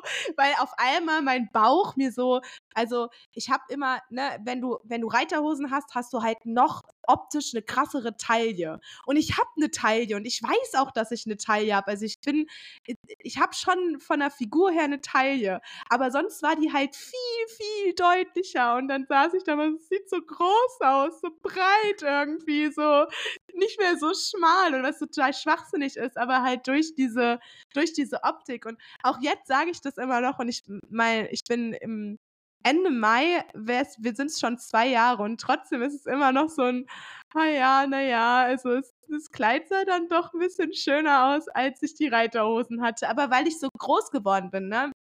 Ich habe mit 14, 15 Reiterhosen bekommen. Also hm. ich, weiß das gar nicht. Das ist der typische Beginn des Lipidems, ne? Ja, und ich, äh, ich, ich, äh, meine, meine Eltern, also bei uns hat das keiner, also keiner, kein Bekannter so. Und äh, es hieß dann immer, du hast die strammen Beine vom Papa. Ne? Also ich hatte halt immer mehr Beine und es war immer so. Und äh, ich weiß noch, dann kamen immer die Kommentare, ach, ist doch schön, dass du nicht am Bauch zunimmst. Ne? Andere würden sich das wünschen. Du nimmst nur halt nur am Arsch und an den Beinen zu und mein Gott, Kurven muss die Frau doch haben. Mega. Diese Sprüche, ne? Ja, aber wenn man es nicht anders weiß, ne?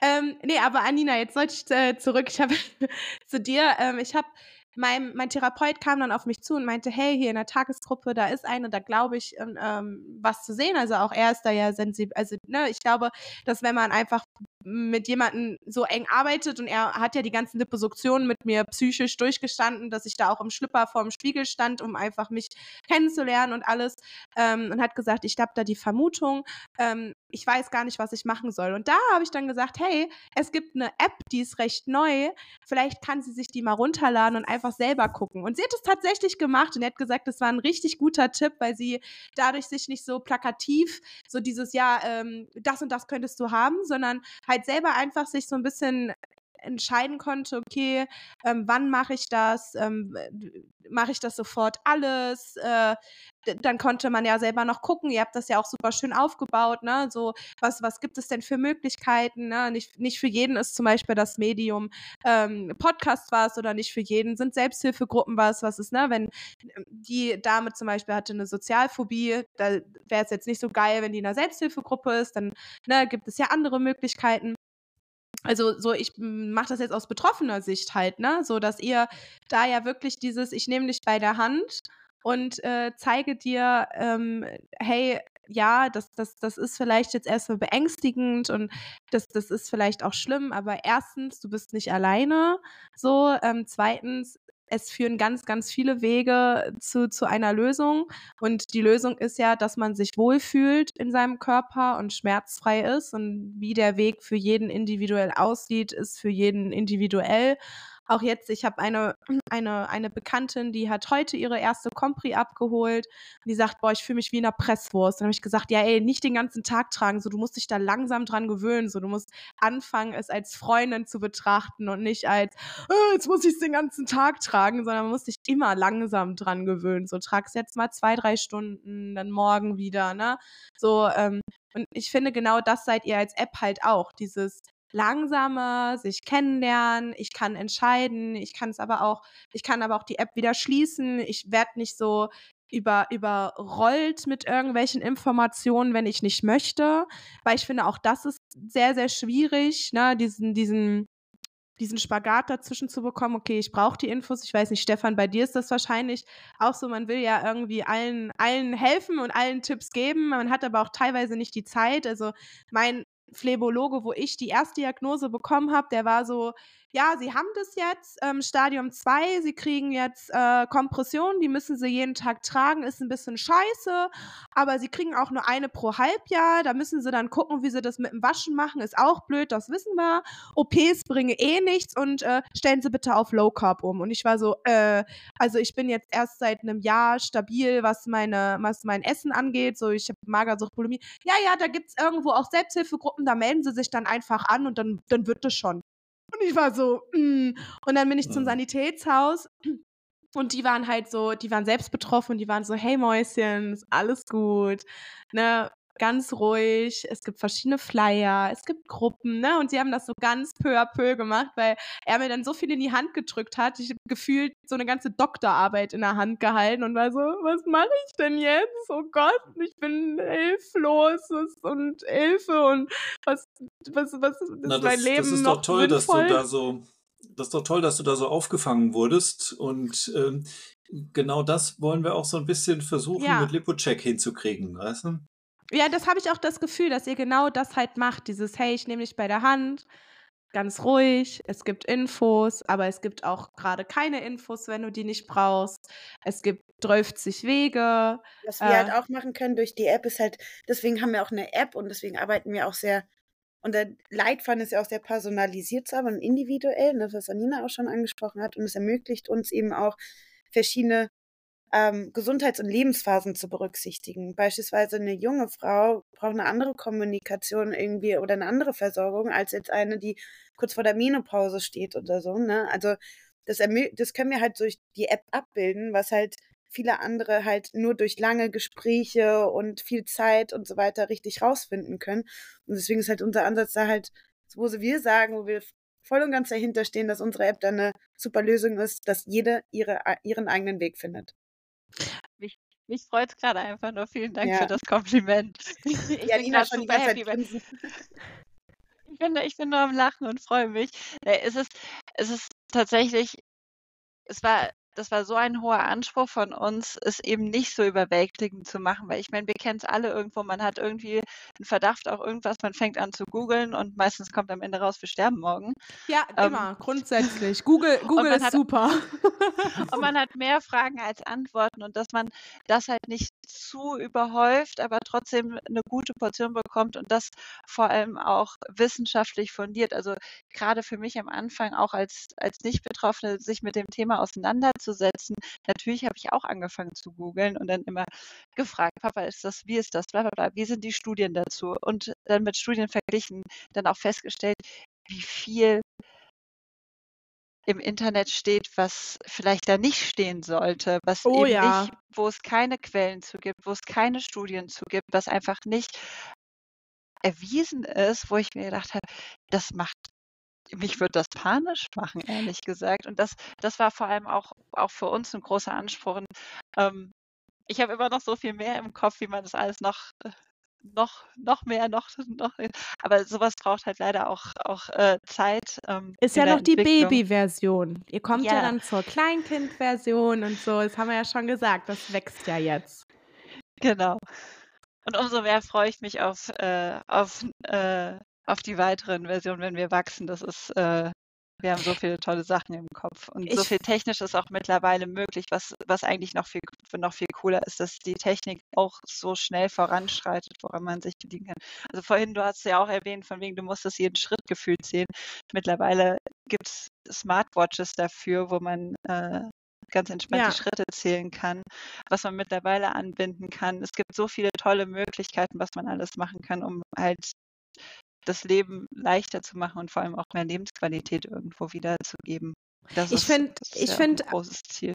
Ich finde auch die App ist, also ich finde es ist schön aufgebaut, also es ist ansprechend, aber auch überblicklich. Also weißt du, man hat, äh, ne, ihr habt so viel tatsächlich ja in der App schon drin. Also es ist ja nicht so, dass es nur zwei, zwei Sparten gibt. Ne? Also ihr habt ja schon viele, ähm, ich glaube, man nennt sie Features. Features? Nennt man die so? Mhm. Ja. ja, Äh, ich bin voll die Technik-Queen. Nicht.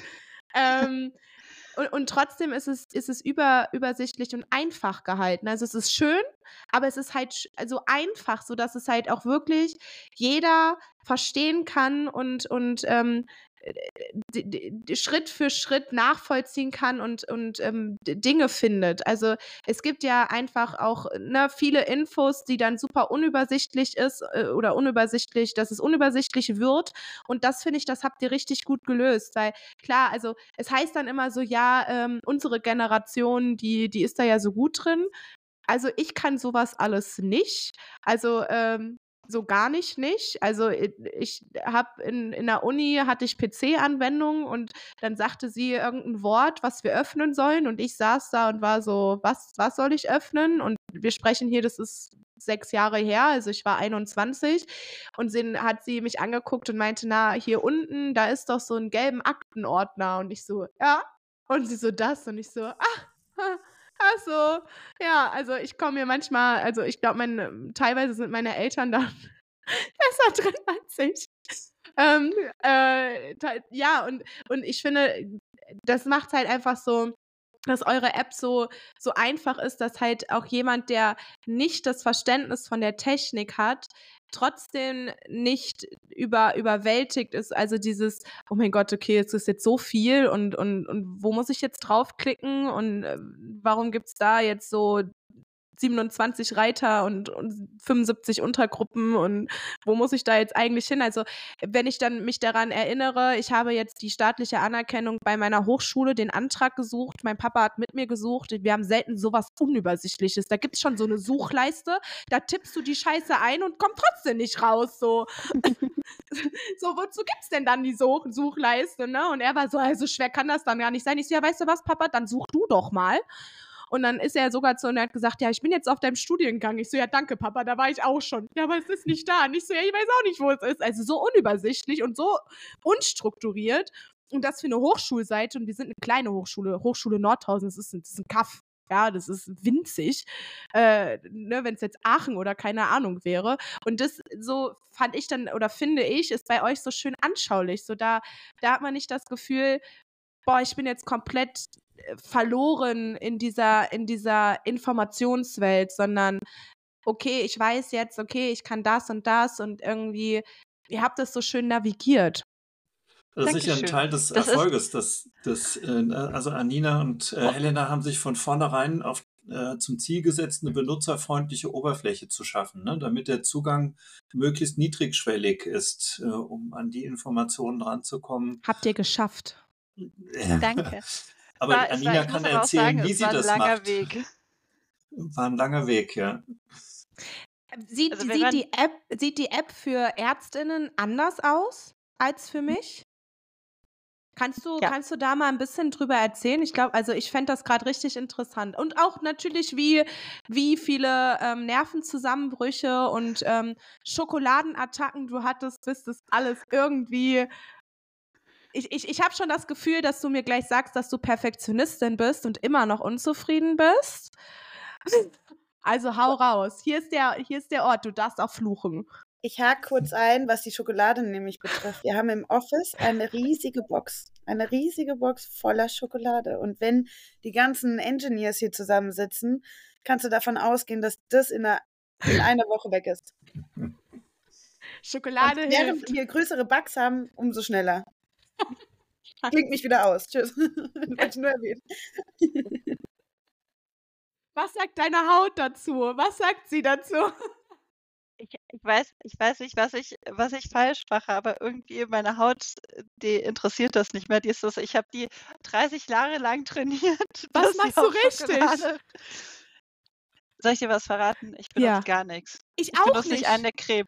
Und trotzdem sehe ich nicht so aus. Also, es ist ja auch die größte Lüge, die Eltern dann erzählen. Nach der Pubertät sind die Pickel weg. Mhm. Sonnencreme. Sonnencreme ist das Einzige, was ich äh, jeden Tag nutze. Ja, du bist auch Typ Weizenmehl 405, ne?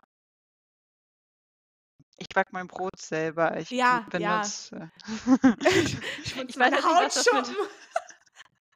Ich weiß jetzt nicht, was das mit meiner Haut zu tun hat, aber. Naja, das sieht, ich, ich sag immer, ich sag immer, ich bin äh, Typ Weizenmehl 405 von der Hautfarbe her. Also ob du jetzt das weiße Mehl oder meine Hautfarbe nebeneinander hältst, könnte mich auch Alpina weiß. Mein Papa sagt immer, wenn ich ganz weiß angezogen bin und vor einer weißen Wand stehe im Winter, dann sagt er mal, Lara, wo bist denn du? So, haha, sind wir besonders lustig. Äh, aber kurz, äh, kurz zurück äh, zur App und zur Entstehungsgeschichte. Also ähm, Ich bin, ich bin ja von Haus aus äh, Produktmanagerin, also eigentlich Wirtschaftsingenieurwesen habe ich studiert. Ich bin äh, in die Produktmanagement-Schiene gerutscht. Und ich hatte immer das Glück, mit ganz vielen tollen Designern zusammenzuarbeiten. Und ähm, als wir angefangen haben, die ersten Scribbles so von, von der App zu machen und dann. Die ähm, ersten was? Ähm, Mockups, Scribbles. Also du fängst quasi, wenn du, wenn du anfängst, über so eine App nachzudenken, überlegst du dir, okay, was, was ist so die Kernfunktionalität, was sie haben muss, dein, dein sozusagen dein MVP, was ist das kleinste Feature, was rein muss, sodass mhm. du launchen kannst. Und dann fängst du an, ähm, das zu skizzieren wirklich. Also quasi ganz leicht auf Papier und fängst an zu skizzieren und dann Kann man das vergleichen? Der Maler macht erstmal eine Skizze von seinem Bild und dann füllt er das Danke, mit Farbe Stefan. aus. Bitte. Danke. Du, du, musst, du, musst das, du musst das ja erklären. Also ich bin, ich bin natürlich nicht die Norm, aber erklär es so, dass es ein Stein versteht. So, ich bin der Stein. nein, nein. Ich habe wirklich gar keine Ahnung davon. Und dann, dann fängt man das an, so ein bisschen weiter zu designen, sodass es, äh, man baut dann wie so einen klickbaren Prototypen. Also da, mhm. es sieht schon quasi aus wie eine App, aber es kann und tut noch nicht wirklich viel. Es sind wie so quasi Bilder, die man durchklicken kann. So wie eine PowerPoint. Ja, genau, so ein bisschen wie eine ah. PowerPoint, ah. sieht nur aus wie so eine, wie so eine App quasi. Mhm. Und dann äh, renne ich meistens immer raus und mache ganz viele User-Testings. Das heißt, ich zeige ganz vielen Leuten äh, diese Bilder und lasse sie darüber laut denken im Grunde genommen. Und dann hole ich mir Feedback ein, dann wird wieder umgewandelt und gemacht und getan, sodass es dann ähm, irgendwann zu einem Produkt wird, was äh, gut aussieht, intuitiv und einfach ist und vor allem äh, benutzerfreundlich ist. Das ist so der Prozess dahin. Und für Ärzte war es eine doppelte Herausforderung, muss ich ganz ehrlich sagen. Ähm, weil Nutzerinnen, die viel am Handy sind, die sind das gewohnt, die drücken dann hier und da und machen und tun. Und ich muss sagen, großes äh, Lob an Papa, der ist mittlerweile ein sehr guter User-Tester. Er hat mittlerweile verstanden, wenn ich mit ihm das ähm, Dashboard für Ärzte, so nennen wir es ja, ähm, wenn das äh, rauskommt und als wir angefangen haben, da zu Prototypen und zu machen und zu tun, denn irgendwann hat der Papa verstanden, und kam dann zu mir und meinte dann so, Anina, das hier, so ist doof. Ich möchte hier keinen Dropdown. Ich möchte hier so Klicks haben, sodass ich hier so Klick, Klick, Klick machen kann. Ich so, okay, alles klar. Sehr gut. Ich hätte es genauso genau. beschrieben, Stefan. Ich hätte es eins zu eins genauso beschrieben. da muss ich dann hier so viel klicken, das möchte ich nicht. Und das ist, das sind dann natürlich Sachen, wo, woran man dann arbeitet, weswegen so ein, so ein Prototyp zum Beispiel auch super wichtig ist oder einfach nur diese Bilder, die man hat, die man zeigt, ähm, um einfach nur nachzuvollziehen, okay, wo klickt der User jetzt als, als erstes drauf? Und ähm, ja, so, so ist äh, innerhalb von anderthalb Jahren, zwei Jahren das entstanden, was es jetzt ist und dann kommt noch viel mehr. Ich glaube, man muss aber auch dazu sagen, das hört sich jetzt manchmal, wenn man das dann so erzählt, wie sehr simpel an und so, aber bei ich finde, das klingt sehr kompliziert. Ja, okay aber sehr geradlinig. Aber man muss ja sagen, man macht immer wieder Schleifen, ne? Und ich glaube, naja, du musst es ja. Designs, ich wollte gerade sagen, du musst halt, nur weil du dann jetzt die Anzahl der Klicks hast, dann ist es ja trotzdem, das ist ja nicht so, also du, du musst ja immer wieder Codes schreiben und was weiß ich und dann verändern und, und, und wieder austesten und dann wieder löschen und wieder da und dann hast du die Verknüpfung, die musst du dann mit der Verknüpfung verknüpfen und von der Verknüpfung magst du die Verknüpfung nicht, also musst du eine 12. Folge, es klingt für mich. Also in meinem Hirn ist gerade so dieses. Ja, das ist ja im Sprachgebrauch der ITler, das habe ich ja auch gelernt. So eine App, die wird gebaut, ne? Äh, mhm. Die wird gebaut. Also, äh, und da sind wir beim Bau, da sind wir beim Job von deinem Papa, ne? Also ja, der muss auch erstmal einen Plan machen von dem Haus und dann dann macht ein ja. Fundament und dann den Keller und dann stimmt dann doch eine Wand nicht, die muss dann wieder eingerissen werden und so entwickelt sich das. Und am Ende steht ein tolles Haus da, hoffentlich. Ja, der ist, der ist Professor und macht eher so Straßen und äh, an Tunnel und Brücken und so, aber ich, ich, ich weiß, wo du, wo du, wo du hin willst. Ja. ja, ja, doch, das ist, das schon, was man da auch alles bedenken muss, ne? Also du sagtest ja jetzt gerade, dass die App ja sich zu den ÄrztInnen unterscheidet, ne? So, ähm, und für euch muss es ja noch simpler sein, weil es soll euch ja eine Zeitersparnis geben. Und wenn, wenn, wenn, wenn man da erstmal 27 Klicks machen muss, dann denkt man sich so, ach, weißt du was, komm, pff, gar, gar keinen Bock mehr. Genau, das soll der Nutzen für die Kolleginnen und Kollegen eben sein, die Zeitersparnis, weil sie ja eben angefangen von der Fotodokumentation, Krankheitsvorgeschichte und so weiter, das alles schon mal abfragt. Und die allermeisten äh, Praxen sind ja mit, mit einer Praxis-EDV ausgestattet und das ist eben die Idee, dass das möglichst einfach in die Praxis-EDV und vielleicht eines Tages auch auf die elektronische Gesundheitsakte äh, übertragen wird, äh, dass das dann einfach schon mal vorliegt und nicht mühsam, zeitraubend äh, alles erhoben werden muss. Umfangsmaße zum Beispiel. Ja, das, hm. ähm, dass man auch den Vergleich sehen kann, ne? Das ist ja auch, äh, dass man so ein bisschen auf den Blick sowas auch hat. Und ganz genau das, das Tracking, ne? also das Tagebuch, was die App eben auch bietet, dass man eben seinen Gesundheitszustand, Schmerzen und so weiter alle vier Wochen äh, dokumentieren kann, dann, damit man sieht, was bringt mir die Kompression eigentlich, was bringt mir die Diät, was hat mir die OP eigentlich gebracht. Das sind alles so Dinge, die man dann tatsächlich messen kann, objektiv. Und auch ein wichtiger Punkt, den ich immer mit erwähne, ist Schiebeerkennen. Also Voll, so wichtig. Ja. Und was hat die geholfen beim letzten Mal? Wie kann man es präventiv wieder verhindern vielleicht oder verhindern oder eindämmen, ne? Und das ist ein richtig wichtiger Punkt, den ich auch ganz oft gefragt werde von von, aus der Community. Ne? Tatsächlich ist es ja nicht nur dieses, dieses Verhindern, sondern es ist ja immer noch, wenn du, ich wurde so oft gefragt, ja, warum hattest du denn einen Schub? Oder was hat denn der Schub ausgelöst? Also diese Auslöser gibt es ja so pauschal als Liste nicht wie ja, keine Ahnung, wenn du, wenn du, ähm, wenn du mit einem Hammer auf dem Bein haust, dass das dann irgendwann bricht, ist klar, ne? Also so, so simpel ist das ja gar nicht, ne? Bei mir weiß ich jetzt, es war der Nervenzusammenbruch. Ja, ich weiß aber bis heute nicht, warum ich den Nervenzusammenbruch hatte. Also ich hatte den an meinem Geburtstag, an meinem 25. Geburtstag und es war eigentlich alles fein und äh, ich bin drei Wochen auf einmal, es war das, also für mich war das, ich wollte auf einmal nicht mehr existieren und es ist nichts vorgefallen. Es gab keinen Moment, wo es vorgefallen ist. So. Und jetzt kann man drei Rückschlüsse, okay, ab da fing der Schub an. Ja, aber warum fing denn jetzt der Schub an? Weil meine Psyche jetzt gerade nicht stabil war? Was, also, hä? Ne? So. Na, da gibt es eine Hypothese das, dazu. Ja, erzähl. Aber stopp, ganz, ganz kurz dazu. Das ist dann genau das, weswegen es so wichtig ist, regelmäßig das Tagebuch bei uns in der App zu führen, damit wir halt Rückschlüsse darauf ziehen können, auch mhm. mit den Daten halt auch einfach Forschung betreiben können und Hypothesen, die der Papa hat oder die die Kollegen auch vom Papa haben, zu validieren. Aber jetzt darfst du deine Hypothese nennen.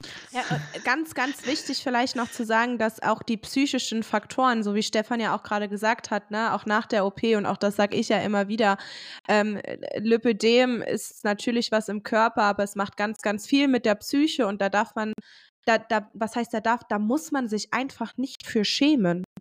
Das ist in Ordnung. Das ist eine, eine chronische Krankheit, die nicht nur den Körper betrifft, sondern einfach ganz, ganz, ganz, ganz viel mit der Psyche macht, auch aufgrund der Schmerzen. Also auch das, wenn man immer Schmerzen hat, dann macht das was mit der Psyche. Und ich weiß, dass das immer noch ein Tabuthema ist. Deswegen gibt es diesen Podcast, der halt so verdammt ehrlich ist, wo man über Toilettengänge spricht und äh, dass man sich ins Mieder kacken kann und alles, weil das einfach enttabularisiert werden soll. Und da ist es dann ganz wichtig, Mädels, wenn ihr das ausfüllt, hilft Lipocheck, hilft uns alle, dass ihr da einfach ehrlich seid. Keiner ist da, der euch da verurteilt. Richtig. Ganz, ganz genau. Wolltest du das als Schlusswort stehen lassen? Nein, oder? Ich, ich wollte jetzt deine Hypothese hören. Ah, die Hypothese, also ja. äh, äh, Psyche und Lipidem. Ähm, das, äh, da, da, wollen wir natürlich auch helfen, mehr Erkenntnisse über Lipocheck dazu zu sammeln. Aber äh, was ich jetzt sage, ist reine Hypothese, ist durch nichts äh, bewiesen. Aber es ist ja klar, äh, ist erstmal eine erbliche Erkrankung. Also es ist von grundlegend auf genetisch bedingt. Es muss eine Veranlagung da sein. Und dann manifestiert es sich ja meistens äh, in der Pubertät, kann in der Schwangerschaft, Wechseljahren oder unter einer Hormonbehandlung auch nochmal einen Schub erfahren. Also immer in Lebensphasen einer Frau, in denen eine hormonelle Veränderung stattfindet. Also es ist durch den durch die weiblichen Hormone gesteuert, speziell die Östrogene. Und äh, das wird durch die Hirnanhangsdrüse, die Hypophyse ja gesteuert, der Zyklus. Und es gibt nicht wenige Patientinnen, die äh, berichten, dass das Lipidem anfing, als sie ein Traumaerlebnis hatte. Also bei dir war es äh, dieser Zusammenbruch, wie du es nennst. Ich habe andere, die haben einen nahen Angehörigen verloren, schreckliches Unglück, äh, äh, Traumaerlebnisse, Missbrauchserlebnisse, alles solche Dinge, die der Psyche schwer zusetzen. Und äh, da das Gehirn mit der Hirnanhangsdrüse eng, verknüpft ist, äh, kann es zu einer hormonellen Veränderung führen. Also jede Frau kennt das, dass sie eben nach so einem Erlebnis auch Zyklusstörungen hat, mhm. Zyklusunregelmäßigkeiten. Ja? Das sind ja auch also Hormonschwankungen. Und es sind eben genau diese Hormonschwankungen, die eben ein Lipidem auslösen können. Ähm, das sind eben Geschichten, wie ich sie nicht so selten von Patientinnen auch mitbekomme, die du ja auch so schilderst. Und äh, jetzt geht es auch darum, das auf ein gesichertes äh, wissenschaftliches Fundament zu stellen. Beweise Diese, was zu jetzt sammeln. mal eine Beobachtung ist, ja. Genau, ja. Ja, das macht also, das, das klingt total ähm, plausibel, weil es ist ja auch häufig so, dass gerade durch äh, traumatische Erlebnisse ähm, äh, ich habe das in der Klinik, hat mir das, ähm, hat mir das jemand erklärt, oder hat mir das nicht jemand erklärt, hat mir das ein Psychiater erklärt, der gesagt hat, ähm, dass auch oft der Stoffwechsel quasi wie stagniert. Also dass, ähm, das kann man ja so am, am Beispiel, ne, in, ich glaube, Ratten sind das, Ratten stellen sich tot oder es gibt irgendwelche Tiere, die sich totstellen. Äh, also es gibt viele Tiere, die sich totstellen in so Panik, äh, Paniksituationen. Ähm, und manche vergessen dann aber auch wieder, sich nicht totzustellen. Also weil da einfach alles so äh, ja, stagniert. Und unser Körper ist ja auch in diesem, in diesem, wenn irgendwas ganz Schlimmes ist, ist ja, ist ja der Körper in diesem Fluchtmodus.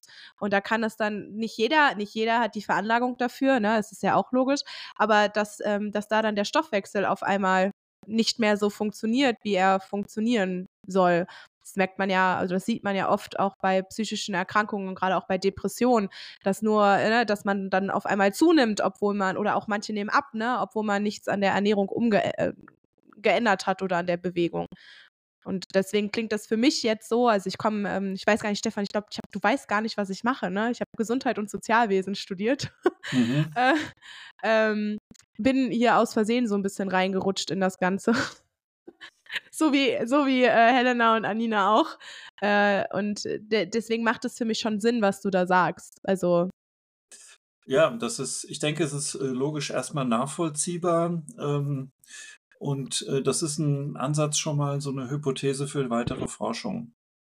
Jetzt frage ich dich mal, weil ich habe das Helena in der letzten Folge schon gefragt du bist, du bist Arzt, du hast, äh, du hast äh, einen, einen einnehmenden Beruf, du hast zwei, zwei, oder hast du mehr Kinder? Hast du zwei Kinder? Habt ihr noch ich mehr? Ich habe vier Kinder.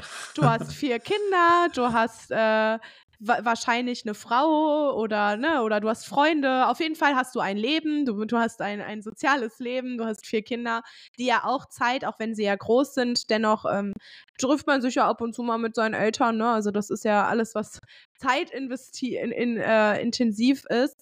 Ähm, du, du hast deine Berufserfahrungen. Ich, ich, würde jetzt einfach mal behaupten, dass du auch ein, ein, äh, ein Einkommen hast, womit du leben kannst und nicht am Hungerstod neigst. ähm, das heißt, eigentlich war ja alles so im Rahmen für dich. Also es war jetzt kein Grund, wo man sagt, oh ja, ich habe jetzt eine Idee, weil ich brauche jetzt noch mehr Geld oder ich brauche jetzt noch das mehr. Ähm, und dennoch riskiert ihr ja alles. Also gerade Anina und Helena, ihr wart ja, ihr wart ja im 9-to-5-Job, ihr habt ja wirklich, ähm, ja, ihr seid all in reingegangen, ne? Ähm, gerade am Anfang ist es ja auch viel mit Eigenkapital, also gerade sich selbstständig machen, das ist ja, das birgt viele Risiken. Ähm, für uns als Community seid ihr ein Riesenerfolg und ähm, ich denke mal für die Ärztinnen auch. Ähm, aber dennoch ist es ja jetzt nicht so, dass ihr am Anfang wahnsinnig viel Geld äh, eingenommen habt, sondern ne, ihr müsst gucken, okay, Fördermittel hier, Fördermittel da, bla bla bla. Und das in die, die, die Zeit, die du ja jetzt zusätzlich noch investierst, weil du bist ja auch immer noch Arzt. Also es ist ja jetzt nicht so, dass du sagst, oh, mach jetzt nur noch die App. Wie, wie also na, ich habe Helena das schon, also ich habe gesagt, das ist für mich so total, also ich freue mich da total. Es ist genau wichtig, weil das nur so kommen wir ja auch voran.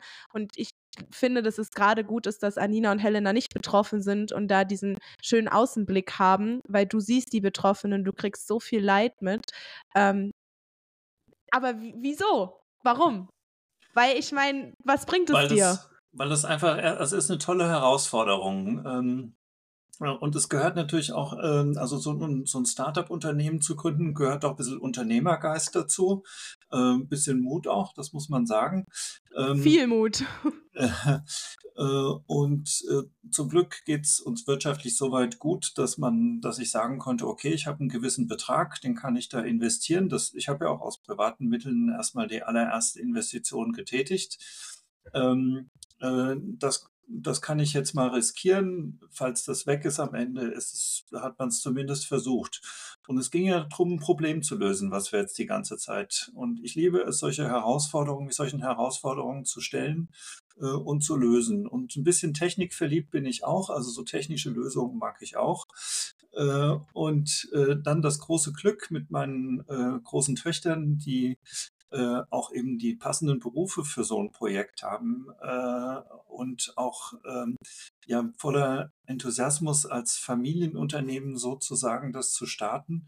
Das ist für mich eine dreifach äh, tolle Herausforderung und ähm, ähm ich sehe das auch als Ehrenamt. Also ähm, äh, viele Kollegen äh, engagieren, also denen soziales Engagement wichtiger ist als der Porsche in der Garage, die ähm, gehen, engagieren sich bei Ärzte ohne Grenzen oder sowas. Ähm, und äh, warum, also das ist ja auch, was ich hier ehrenamtlich mache, auch für die Lipidem-Gesellschaft ehrenamtlich, das ist so mein Teil an sozialem Engagement. Und äh, das ist doch am sinnvollsten, wenn ich das, was ich am besten kann, äh, da einfach einbringe. Und äh, insofern sehe ich das ganze Unternehmen mit meinen großen Mädels erstmal als großes Glück. Ja, du sprichst ja mit einem Sozi, also mein Sozi-Herz geht da natürlich auf. ähm, wie ist es denn? Also, ich meine, ich weiß, wie das ist, wenn ich mich mit meinen Eltern treffe. Ne? Da redet man über alles Mögliche. Ähm, klar auch darüber, was ich hier mache und ähm, sie, sie, ähm, sie supporten das auch und äh, finden das auch, ähm, ja, ne, also die, die äh, sind, Podcast ist jetzt nicht deren Medium, aber ne, sie erzählen das dann immer ihren Freundinnen und äh, sind dann immer so, ja, meine Tochter macht das und das, ne, ähm, also das Thema ist schon, das nimmt was ein. Aber wie ist es denn bei euch? Ich meine, Arbeit, weil Anina und Helena, es ist ja euer Hauptjob, ne? Es ist ja euer, eure, eure Arbeit und ich weiß, wie schwierig das im sozialen Bereich ja, also ich spreche da ja aus Erfahrung ist, was die Psychohygiene angeht, so, wenn, wenn ich mit KlientInnen arbeite und nach Hause komme, dann ist mein Hirn jetzt nicht einfach aus und ich mache mir jetzt nicht mehr Gedanken darüber. Ähm, und jetzt stelle ich mir das natürlich noch schwieriger vor, ähm, wenn das halt in diesem Familienkontext ist. Das heißt, gibt es denn auch mal Familienessen ohne Lipocheck als Thema? Ja, natürlich gibt es die. Das, das muss ja auch als Ausgleich sein. Also wir, wir haben natürlich äh, Familientreffen und gemeinsame Urlaube oder so. Äh, und äh, da ist das gar kein Thema. Also da muss man sich natürlich für die Psychohygiene, wie du sagst, äh, den entsprechenden Ausgleich schaffen und jeder macht das auf seine Weise. Also Sport ist eine tolle Sache immer. Ähm, und ähm, und ich habe das Gefühl, dass bei uns das kein Problem ist, dass wir da eine ganz gute Balance gefunden haben. Aber wie ist das, wie ist euch denn für euch Mädels? Also für mich wäre es klar, ich liebe meine Eltern, ich liebe meine Eltern wirklich. Ich könnte nicht mit denen zusammenarbeiten. Ich glaube, ich würde sie töten. Ich glaube, ich würde sie wirklich liebevoll umbringen. Und sie mich auch, also sie mich auch. Und das ist voll in Ordnung. Also, wie ist es denn? Ich glaube, also so aus meiner Perspektive ist es eigentlich das, das Schönste, was es gibt, äh, mit, der, mit der Familie zu arbeiten, weil man vor allem ehrlich zueinander sein kann. Man aber auch es beiseite lassen kann tatsächlich. Ähm, und auch einfach ähm, Jetzt habe ich vergessen, was ich sagen wollte. Ja, ich, ich glaube, ich kann es ergänzen. Der Zusammenhalt viel stärker ist. Das merke ich immer so bei anderen Gründern auch und Gründerteams oder anderen Konstellationen. Und wir kennen uns halt in- und auswendig. Wir kennen die Stärke des anderen. Wir wissen, wie wir kommunizieren müssen. Ob es manchmal positiv oder negativ ist, ist auch dahingestellt. Aber auf jeden Fall vertragt man sich danach, zumindest bei Nina und mir so. Ähm, und wir können halt jede Herausforderung meistern, weil wir wissen, wir werden immer zusammenbleiben. Ne? Und wir wissen, dass wir halt diesen diese Stärke haben, diese Skills, die wir jeder mitbringen und jeder vertraut halt auch dem anderen, was er sagt und tut und macht, weil man weiß, hey, das ist deine Expertise und wenn wir irgendwas haben, dann machen wir das in geregelten Rahmen, besprechen wir das in Meetings, sodass am Wochenende oder halt dann abends mit der Family das auch gar nicht mehr zum Wort kommen muss. Mhm. Also das ist so ein bisschen ist, glaube ich, genau. Und äh, wir, wir kennen uns natürlich in- und auswendig und äh, keiner muss dem anderen was vormachen. Ne? Mhm. Äh, äh also das war ja auch schon mal Thema äh, in so einem Startup-Meeting, äh, wo, wo wir ein Interview hatten, auch mit einer anderen Startup, was aus der Familie sich herausgegründet hat. Und die haben genau das gleiche Erfahrung gemacht. Ne? Man, man kennt sich halt und keiner muss dem anderen was vormachen, keiner äh, muss sich versuchen, irgendwie besser darzustellen, als er ist, wie das in manchen Teams halt zu klassischen Schwierigkeiten dann führt. Also, keine, also keine Konkurrenz, sondern halt jeder weiß, ihr, ihr, wisst, was ihr also, einander habt. Ja. Ganz genau.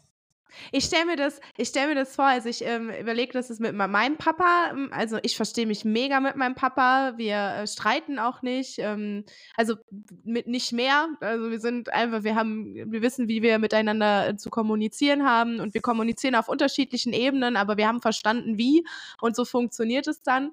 Aber ich stelle mir dann vor, ich glaube, ich, also in meinem Kopf ist es die ganze Zeit, dass dieser Satz, oh Papa, also ich dass der, der, der, fällt, der fällt trotzdem manchmal. Und der fällt auch unter uns Schwestern manchmal. Das ist, das ist vollkommen in Ordnung. Aber das ist ja das Schöne bei einer Familie, man darf ehrlich sein. Ja, weil, weil ich denke mir so, äh, boah, das würdest du halt nie so über deinen Arbeitskollegen, wenn das halt nur in diesem Arbeitskontext ist. Also klar, ich glaube, in dem Startup, man wird dann, also man macht das ja jetzt nicht mit komplett Fremden, man macht das ja dann schon mit FreundInnen auch. Aber ich glaube, es ist halt dann noch mal was anderes, man sagt, naja, okay, aber ich mit Familie so, nee, das muss jetzt einfach mal kurz raus und dann, dann, dann ist auch wieder gut so, ne? Also um, um das abschließend äh, zu sagen, weil ich glaube, wir sind jetzt auch schon, ja, schon wir müssen jetzt. Ja. ähm, so zum so zum schönen schönen Abschluss. Ähm, also ich glaube, wir können aus unserer Perspektive nur sagen, wenn es funktioniert, mit der Familie zu gründen, dann auf jeden Fall machen. Und wenn dann auch noch man was Gutes tun kann für, für die Gesellschaft, dann ist es umso schöner und dann hat man auch die, die Motivation und die Kraft dazu, vor allem ähm, jeden Tag wirklich Stunden zu arbeiten und äh, was zu leisten. Und vor allem auch wenn man dann sieht, dass man, dass man gemeinsam was voranbringt. Ja, wir haben jetzt, äh, du hast auch die Uhr im Blick und äh, Helena kennt das schon. Ich habe immer Abschlussfragen und es sind immer die gleichen. Das heißt, eigentlich, wenn ihr den Podcast kennt, kennt ihr das auch und habt euch natürlich, weil den Podcast gibt es ja jetzt schon über ein Jahr und ihr hört natürlich jede Folge ganz aufmerksam bis zum Ende. Das heißt, ihr wisst natürlich und ihr habt euch natürlich jetzt schon ewig lange darauf vorbereitet, dass ich genau diese Fragen wieder stelle. ähm, wie seid ihr auf die geile Masche ähm, aufmerksam geworden? Mich würde es jetzt tatsächlich aus bei aus äh, eurer Sicht, ich meine, bei Helena weiß ich es ja auch schon, interessieren, wie ihr das überhaupt findet. Also da komplett ehrlich, weil ich brauche auch dieses Feedback, gerade jetzt auch mal von dir, Stefan, äh, als Arzt und von dir, Anina, du bist, du bist, äh, du bist die Technik-Queen. Ähm, und was ihr, also wie ihr die, wie, woher kennt ihr den Podcast, wie findet ihr den Podcast und was wollt ihr den ZuhörerInnen auf den Weg geben? Und äh, da würde ich sagen, machen wir genau die gleiche Reihenfolge. Also Stefan, du fängst an. ja. Also ich bin natürlich durch Helena äh, äh, in den Podcast gekommen. Ihr hattet ja schon vorher Kontakt und äh, du hast ja gesagt, ähm, wir wollen mal was mit euch dreien oder willst mit uns das machen. Bin ich natürlich sofort dabei. Ich mache das immer gerne.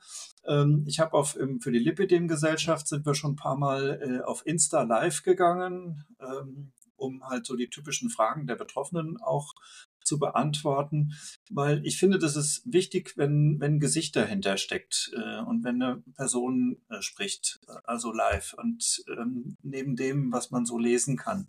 Ähm, ich glaube, dass wir sind nun mal Menschen, leben von der Kommunikation, von Gesichtern und äh, von, von Personen. Und das kommt dann nochmal ganz anders rüber, ähm, als das gedrucktes äh, oder sonst wie verarbeitetes ähm, Inhalte vermitteln kann. Ja.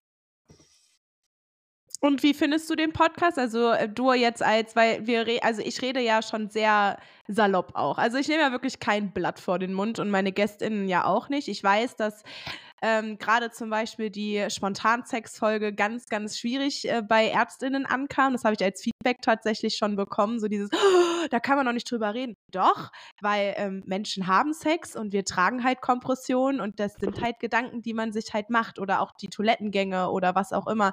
Ähm, wie, wie empfindest du das denn? Also äh, ich bin da sowieso offen und, und locker für alles. Und ähm, ich, äh, der, der Erfolg deines Podcasts gibt dir ja recht. Und du, du kriegst ja auch die, das Feedback von deinen Zuhörerinnen. Ähm, und äh, daran wird sich das alles messen lassen. Und ähm, wenn, wenn es darum geht, äh, zu helfen, Wissen zu verbreiten, ähm, dann sp spricht man eben die, die Sprache oder dann, dann wendet man das Medium, was, äh, wo man seine Zielgruppe am besten erreicht, wo man auch gehört wird. Und was möchtest du den ZuhörerInnen noch auf den Weg geben? Bleibt stark und zuversichtlich und ähm, ihr, ihr werdet euren Weg gehen, ihr werdet das schaffen. Dankeschön. Ja, Anina, du musst jetzt genau die gleichen Fragen beantworten. Ähm, was war die erste Frage? Sorry, wir haben schon später warm. Gar nicht schlimm. Wie seid ihr, also wie bist du auf den Podcast aufmerksam geworden? Wie findest du den Podcast? Ähm, du hörst ihn ja auch und du bist nicht betroffen, deswegen finde ich das tatsächlich auch richtig, richtig spannend. Und was du den ZuhörerInnen auf den Weg geben möchtest. Ähm, zur ersten Frage. Was war die erste Frage? Woher Entschuldigung. Ist doch gar ah, nicht ja. schlimm. Sorry. Äh, Tag war lang. Ähm, wo ich den Podcast kenne, also dadurch, dass wir uns ja dann relativ früh und schnell auch in der Lipidem-Community bewegt haben und uns viel unterhalten haben, natürlich bist du dann auch irgendwann aufgetaucht und dann natürlich, ähm, ähnlich wie beim Papa auch, dass ähm, durch den Kontakt über Instagram ganz einfach, Helena und ich haben ja am Anfang noch den Instagram-Account gemeinsam gemanagt. Ich habe mich dann irgendwann rausgehalten und lese immer nur fleißig mit, um Feedback zu, zu bekommen. Ist wichtig. Genau. Ähm, von daher, ich muss, ich muss ehrlich gestehen, ich bin nicht der größte Podcast-Fan. Ähm, einfach nur, weil ich, ich höre generell nicht viel Podcast. Ähm, weil ich äh, nicht die Zeit dafür habe, beziehungsweise wenn ich höre, dann möchte ich auch zuhören. Hm. Ich kann nicht Sachen nebenbei äh, laufen lassen, deswegen ist es eher, eher selten, dass ich mal was höre. Ähm, ich habe mich interessieren dann vor allem äh, die Folgen, wo ich auch was für, für die App mit rausnehmen kann, muss ich jetzt einmal ganz eigennützig beantworten. Ist doch richtig, ist doch richtig. Aber ähm, schön, dass du tatsächlich was daraus ähm, für deine, also für eure App entnehmen kannst. Das finde ich gerade cool, das wusste ich nicht. Ja, also äh, natürlich, klar. Also man ähm, Du hattest es vorhin auch schon erwähnt, dass ähm, wir auch als Nicht-Betroffene so einen Weitwinkel haben. Und ich glaube, das macht es dann halt auch aus. Wir schauen uns halt und hören uns auch verschiedene Sachen logischerweise an, um halt diesen Weitwinkel ähm, oder um diese, dieses breit gefächerte ähm, abbilden zu können. Und dann ähm, ist es logischerweise sinnvoll, dass man sich über im Podcast, äh, ich habe genauso gegoogelt, ich google immer noch teilweise Sachen, äh, Papa Frage, andere Ärzte Frage, andere Betroffene Frage, sei es in Selbsthilfegruppen, auf YouTube mir Videos anschaue. Also ganz breit, sodass, sodass wir es halt auch individuell gestalten können und alle Wege mit aufnehmen können bei uns ähm, dann in der, in der App oder auf der Plattform. Und was möchtest du den ZuhörerInnen mitgeben? Außer, dass sie eure App runterladen sollen. Ganz, ganz viel Feedback geben, gerne per E-Mail an, feed, an feedback.lipocheck.de. Ähm, nein, und ich glaube, ähm, also klar, das ist, das ist für mich aus, aus technischer Sicht und Produktsicht natürlich am wichtigsten. Ähm, ich habe vorhin schon Abschlussworte, glaube ich, gefunden. Ähm, wenn man sich dazu entscheidet, als Familie zu gründen, dann go for it. Ähm, auch wenn man auch wenn man scheitert, hat man sehr viel gelernt und kann sehr viel lernen. Ähm, und auch ja, aber so, nutzt, nutzt das hier auch, dass du Feedback bekommst. Dafür ist jetzt, du hast den Raum jetzt hier. Also du kannst da natürlich. Herr damit. immer, immer her damit. Ähm, es ist gerade wenn ich, äh, wenn wir Aufrufe machen zu User-Testings, ähm, meldet euch an für ein Interview. Super wichtig für mich. Ähm, je mehr, desto besser. Ähm, ihr könnt, ihr könnt da sehr viel bewegen. Ähm, keine Angst, es ist dann nur mit mir. Das ist. Äh, Keine Angst. Helena und Stefan Genau. sind nicht dabei. Wir machen zu Äh, viel Angst. Ja. Ja. Ihr seht so gruselig aus. Ah, die hören euch, sie sehen euch ja gar die, Zeit, nicht. die Zeit haben wir überhaupt nicht alle drei über Also dabei ich, zu ich sehe wahrscheinlich heute wirklich gruselig aus mit meinem Fiebergesicht. Deswegen, Du glänzt ein bisschen. Nein. ja, ich mir in meine Augen auch. Naja. Genau, also ich will, ich wünsche mir äh, immer gerne, gerne Feedback und Anregungen, Wünsche auch, äh, was noch fehlt, was, was noch gebraucht werden kann, was noch mit rein kann. Ähm, wir geben da unser Bestes. Und ähm, genau. Ja, äh, zögert da nicht, weil ähm, die machen das für uns, Mädels und Jungs. Ne? Also, Genau. Helena, möchtest du auch noch was äh, sagen zum Abschluss? Du, ich meine, du kannst auch gerne die Fragen beantworten. zum dritten Mal. Zum dritten Mal, ja, stimmt. Ich meine, äh, ich mach's einfach. Dann haben wir noch so einen, so Abschluss, habe ich es auch mal gesagt, in voller Länge. Ähm, gut, wir kennen uns von der ersten Kampagne, die wir mal auf Instagram gemacht haben. Und da hast du nämlich die Idee gehabt, so einen Podcast zu starten nach dem, was du bist. Also sehr ehrlich, sehr offen, kein Blatt vom Mund, ne, auf die Erfahrungswerte von anderen hoffen und darüber sprechen.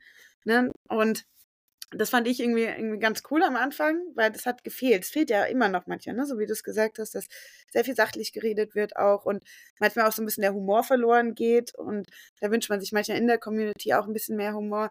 Ich weiß, es ist manchmal nicht einfach, ähm, aber wenn man dann halt so mal deinen Podcast hört, dann weiß man, okay, da ist eine Betroffene bei, die äh, trotzdem glücklich ist und ne, das Leben lebt und das ist schön zu sehen. Ähm, genau, jetzt habe ich schon die zweite Frage beantwortet. Ne? Ähm, und was ich gerne mitnehmen, mitgeben möchte, ist, ich bewundere wirklich die Stärke, Kraft und Motivation aller Betroffenen. Das ist unfassbar krass. Ich kriege das ja auch immer mit, bin ja viel in Kontakt mit denen und ähm, ja, bewundernswert und auch wie Papa gesagt hat, bleibt so und hoffe, dass wir da eine ganz, ganz große Unterstützung auch für die sein können. Für alle. Ja, vielen Dank. Ähm, vielen Dank fürs Zuhören. Ähm, ich weiß nicht, Stefan, ob du das kennst und Anina, ich wünsche immer ein Wochenende, weil ich den Zuhörern überlasse, wie es sein darf. Also ich wünsche ein Wochenende und ähm, ja, guckt gerne bei Lipocheck vorbei. Ähm, sie sind auf Instagram äh, verlinkt, beziehungsweise hier erwähne ich sie auch nochmal. Es ist aber auch einfach at Lipocheck, also ist recht, recht simpel.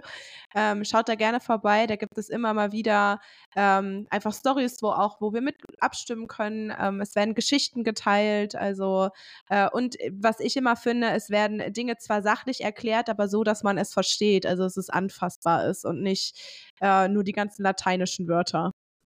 Ja, dann Dankeschön. Dann können wir jetzt. Tschüss sagen. Danke. Vielen Dank. Schönes Wochenende. Danke. Tschüss. Ein Danke. Wochenende. Tschüss. Nein. Tschüss.